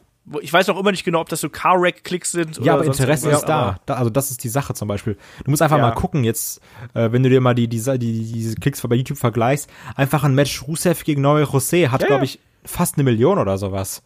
Ja, alles richtig. Olaf meint nur, ob äh, der, die Motivation hinter den Klicks steht. Äh, die kann nämlich äh, eine gewisse Auswirkung auch haben. Ja, na klar, ob du jetzt sagst, ich guck's mir an, weil es komplette Grütze ist. Aber so, wir wollen ja auch manchmal, wir lieben ja auch unseren Wrestling-Trash, ne? Immer. Deswegen, deswegen gehört das eben auch für mich irgendwo dazu. Aber ansonsten, das, das ist notwendig gewesen, dass man eben diesen Druck spürt, dass man eben neue Wege geht. Und wie sich das Storytelling jetzt verändern wird in nächster Zeit, das wird sich auch äh, zeigen. Gerade bei, bei äh, WWE, wo ja auch jetzt heißt, ja, wie Paul Heyman will so du Dualfäden quasi irgendwie einführen, dass da so Wrestler gleichzeitig auf zwei verschiedenen Gleisen quasi storytechnisch fahren. Mal schauen, was dabei, was dabei rauskommt. Also auf jeden Fall ist äh, mehr Bewegung äh, drin, als das äh, 2018 noch der Fall gewesen ist. Und ich glaube, wir können uns da auf 2019 freuen. Ähm, um den Bogen hier zum letzten Thema zu schlagen, 2019 war auch ein gutes Jahr für Headlock. Ähm, ich finde, wir haben hier wie immer echt ein schön, schönes, rundes Produkt abgeliefert. Wir sind äh, weiter gewachsen, wir haben Kooperationen gestartet. Und ich finde auch, dass unsere Qualität weiterhin echt äh, gut geworden ist oder, oder gut geblieben ist. Und äh, also ich bin glücklich damit. Schreibt uns auch gerne mal, wie ihr hier das äh, aktuell seht. Ich weiß gar nicht, ich habe irgendwie auf den letzten Programmpunkt irgendwie so resümieren. Ich weiß, dass der erfolgreichste Podcast war, glaube ich, ähm, ich glaube, Hogan war sehr erfolgreich, CM Punk war sehr erfolgreich und äh, Moxley, der, dieser eine Podcast, war auch sehr, sehr, sehr erfolgreich. Ich glaube, das sind unsere drei am meistgehörten. Äh, Das war übrigens mein Highlight, dass wir endlich Was? nach diesen Jahren Headlock, ich glaube 2017 ist es jetzt, ja, ne? Seit 2017 gibt's Headlock. Wir haben- machen jetzt Ja. drei Jahre, nee, nee, Ach so, 2016. okay. Also, dass wir jetzt auf jeden Fall nach diesen drei Oder? irgendwas Jahren, weiß ich auch nicht, endlich den CM Punk Podcast gemacht haben. Und es ist auch, es ist auch gut, dass wir nicht am Anfang gemacht haben, sondern erst jetzt. Mit vernünftiger Und- Qualität. Und wir hatten den ersten Adventskalender, Das auch. Den, der sehr anstrengend war. den der Olaf sehr toll organisiert hat. ja, Also, da muss man auch mal den Olaf loben, ne? Weil wir auch, da steckt viel Liebe Nee, drin. also weil wir auch gesagt haben, hier so mit diesem Zeit und irgendwas konsumieren und Netflix und sowas und dann noch Podcasten. Wenn man dann noch bedenkt, dass der Olaf den ganzen Bums schneidet, hochlädt für YouTube und den ganzen Kram für Spotify und sowas, ähm, das macht der Olaf alles schon sehr, sehr gut. Wir sind nur hier zum Labern, aber Olaf ist, ist der, Olaf ist the Architect. ja, der, der weiß noch nicht mal, was Netflix ist, der hat keine Zeit dafür. Genau. Genau. Ich, ich schneide nur Podcasts eigentlich. Nee, aber das, das, das, das gehört ja dazu. Und wie gesagt, das, das, das Feedback ist ja, äh, ist ja echt gut und äh, uns macht das nach wie vor Spaß, auch nach so vielen Ausgaben, die wir jetzt inzwischen gemacht haben. Ähm, ihr habt auch Spaß daran und hört uns dabei gerne zu. Ähm, Gerade Spotify ist inzwischen echt super wichtig für uns geworden. Also da stehen wir ja derzeit auch irgendwie auf Platz 30 bei Sport und Freizeit. Das ist auch crazy und so. Also ähm, also ist schon verrückt, welche, welche Ausmaße manchmal auch der, der Podcast irgendwie annimmt und welche, welche Reichweite der inzwischen generiert hat. Und da sind wir stolz drauf. Und äh, wir werden auch einfach schauen, dass wir das nächstes Jahr äh, dann so weiterführen können, dass wir da noch äh, weiter drauf aufbauen. Ähm, wenn ihr uns auf dem Weg natürlich begleiten wollt, wenn ihr uns unterstützen wollt, weil ich finde, wir gehen ja einen etwas anderen Weg als andere Podcasts das nehmen, weil wir machen ja nicht diesen Fokus ganz extrem auf diese Review-Sachen, sondern ja alles ein bisschen übergeordneter, ein bisschen anders, als das äh, sonst der Fall ist. Ähm, ihr wisst, wo ihr uns unterstützen könnt, Patreon und Steady gibt's ja da auch. Da haben wir jetzt beispielsweise auch wiederum was anderes gemacht. Das Watch-Along zu ECW December to Dismember ist raus. Yay! Wer mal Shaggy und mich beim Ausrasten äh, zuhören möchte, der kann das da natürlich gerne tun. Ja, und ansonsten glaube ich, ich weiß gar nicht, Kai, willst du noch was Salbungsvolles dem Wrestling-Podcast-Jahr 2019 hinterher? Nö, also es war ein super rundes Jahr, viele Sachen, äh, über die man gepodcastet hat. Mich würde mal interessieren, wie viele Stunden ich geredet habe über Wrestling in diesem Jahr, allein in diesem Podcast. Ähm, oder ich mit Wrestling gucken oder live erleben verbracht habe. Ähm, ich kann einfach damit abschließen, dass für mich die witzigste Podcast-Erfahrung in diesem Jahr war, dass wir beide zusammen mit Tobi auf der Rückbank ähm, auf dem Parkplatz oder vor dem Parkplatz der äh, Turbinenhalle einen Podcast in deinem Auto aufgenommen haben. Das war somit die witzigste Erfahrung. Das stimmt. Ich habe gedacht, jetzt kommt Ottmar Zittlau, aber äh, na gut. Ich hab's auch gedacht. Ja, das das habe ich mir auch schon viel zu oft angehört. Also und es ist immer wieder witzig, der Ottmar Zittlau Podcast. ja. David, willst du hier noch einen Rausschmeißer machen? Ähm, ne, ich wollte einfach nur mal äh, vielen Dank sagen für 2019, weil war wieder ein sehr cooles Jahr mit euch da zu podcasten. Äh, die Headlock-Familie ist quasi auch der Mitgrund, warum ich halt äh, immer noch so viel Spaß am Wrestling hab. Und ich finde, es war ein spannendes Jahr. Und vielen Dank an die Hörer auch für jeden Kommentar unter jedem Podcast. Das finde ich immer sehr cool, lese ich auch gerne. Und ja, danke einfach. Genau. Das hättest du doch auch etwas emotionaler halt so, sagen danke, können. ne, Also, tschüss. Danke. Ich halt, bin, ich ne? bin bei Gott. emotionalen Sachen und Reden super schlecht. Ich hätte mal nicht den Heiratsantrag sehen müssen, den ich gemacht habe. Oh, erzähl mal. Nee, das war super. Das war halt, ähm, ich habe am äh, Restaurant äh, einen Tisch gemietet in, auf Mallorca, ähm, wo wir das erste Mal waren. Das ist so ein abgelegenes Restaurant an der Küste. Tisch direkt mit Meerblick und dann gewartet bis Sonnenuntergang. Und äh, den Ring hatte ich halt nicht in der Schachtel, sondern halt so in der Hosentasche, weil in der Schachtel hätte sie hat das halt gemerkt beim Transport. Und dann bin ich auf die Knie gegangen, nahm ihre Hand, sie guckte mich an und ich hielt halt den Ring in, in den Finger, aber sie konnte das halt nicht sehen, weil ich die Hand so komisch hielt und ich halt so ihn redete, redete, sie erstmal so. Dann hast du halt gemerkt, dass sie ungefähr zehn Sekunden brauchte, bis das Klick gemacht hatte, so, Ach, du hast den Ring. Das ist ein Heiratsantrag. aber ansonsten war alles perfekt, aber es war halt so, in Reden bin ich nicht so gut. Okay. Wir haben dich trotzdem gern dabei, David. Ja. Auch im Als Podcast. Neckerkopf. Naja, weiß ich nicht. Ähm, ich sage an der Stelle auch natürlich Dankeschön an äh, jeden Einzelnen und jede Einzelne da draußen, äh, die uns unterstützt, die uns hört, der uns hört. Ähm, weil ohne euch gäb's Headlock nicht, ohne euch würde Headlock nur halb so viel Spaß machen. Und ähm, ich glaube, viel mehr kann ich da auch gar nicht sagen. Also wir haben es schon ein paar Mal gesagt, ähm, dass das Headlock, glaube ich, für uns alle eine Herzensangelegenheit ist, dass wir da unglaubliche Energie, Zeit und ähm, äh, Geld teilweise auch noch reinstecken. Wir sind sehr froh, dass wir da inzwischen auch mal so gewachsen sind, dass wir uns da ähm, so ein bisschen quasi selbstständig mitgemacht haben. Also müssen uns da keine Sorgen machen, dass das Ding nicht finanziert wird oder sonst irgendwas. Das ist cool. Wir können Quatsch machen, wie zum Beispiel Shaggy und ich, der dann irgendwie, die wir dann irgendwelche Videos äh, gemacht haben oder sonst irgendwas. Einfach mal zum Experimentieren. Die kamen ja auch gut an. Müssen wir gucken, ob wir die in Zukunft noch mal äh, neu aufleben lassen. Ich würde auch gerne mit euch beiden, also mit äh, David und Kai, ähm, äh, würde ich auch ganz gerne übrigens mal sowas Ich wie würde Watchalong würd immer machen. noch Also ich gerne mal. Watchalong mit dir machen. Ich will das auch. Wir wollen das alle. Ja, dann müssen wir mal gucken. Also wir haben es jetzt letztens ja nochmal noch mal auf die Beine gestellt. Wir wohnen ja alle relativ dicht beieinander. Ich habe schon überlegt, ob wir dich vielleicht auch mal zum aktuelleren Event äh, einfach treffen, Mikrofon aufstellen. Da gucken wir einfach mal, was dabei rauskommt. Machen wir. Wäre halt auch eine Idee. Kommst du vorbei, Ja, weil- Burger. Der, merkst du, dass der David ist immer zu faul, dass ich dann das ganze Equipment mitschleppen muss. Äh, Also ich fahre lieber nach Köln als nach Wuppertal. Was? Ich habe gut Platz bei mir. was hast du? Ich habe gut Platz bei mir. Es geht nicht um Platz. Es geht vor allem darum, dass wir einen separaten Raum haben, wo wir tapen können. Locker bleiben. Locker bleiben. Im Hintergrund hast du eine Freundin, die sich einen Kaffee oder eine Frau, die dann ich Kaffee organisiere macht. das dann schon. Hauptsache es gibt Ja, Burger. ja, Im Hintergrund ja. stellt für dein Handy. Ja, ja. Ja, Ich genau. finde das ganz schön, dass Kai irgendwie so schlecht redet. Weißt du, bei mir hat der Burger verschlungen.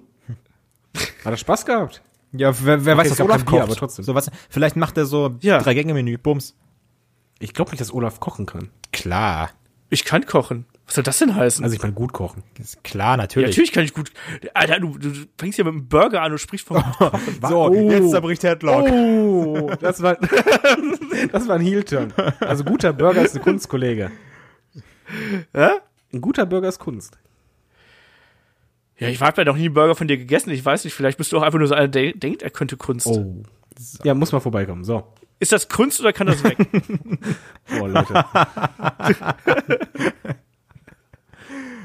also, So, ich glaube, wir machen hier besser Schluss, bevor es die letzte Ausgabe äh, Headlock gewesen ist. Ach du meine Ähm, Güte. Ja. Ich sag Dankeschön äh, für euch alle, dass ihr zuhört. Ich sag Dankeschön an die gesamte Headlock-Crew, dass ihr äh, mich als äh, Headlock-Diktator hier noch akzeptiert und mich noch nicht abgesägt habt in irgendeiner Art und Weise. Ähm, weil auch ohne euch wird mir das nur halb so viel Spaß machen. Ich glaube, wir sind da inzwischen echt eine äh, kleine Headlock-Familie geworden, wo wir uns alle gut verstehen und äh, gerne miteinander quatschen Mhm. und Spaß haben. Und nächstes Jahr gibt's Und- dann hier Headlock, Koch mit Olaf. Warum denn nicht? Ja, mach mal. So. So sieht's aus. So, äh, wir hören uns dann aber auch schon nächste Woche wieder. Da geht's ja dann weiter mit dem Ausblick auf das Wrestling-Jahr 2020. Deswegen, es gibt noch genug Headlock zu hören. Und in dem Sinne, bis zum nächsten Mal. Macht's gut. Tschüss. Tschüss.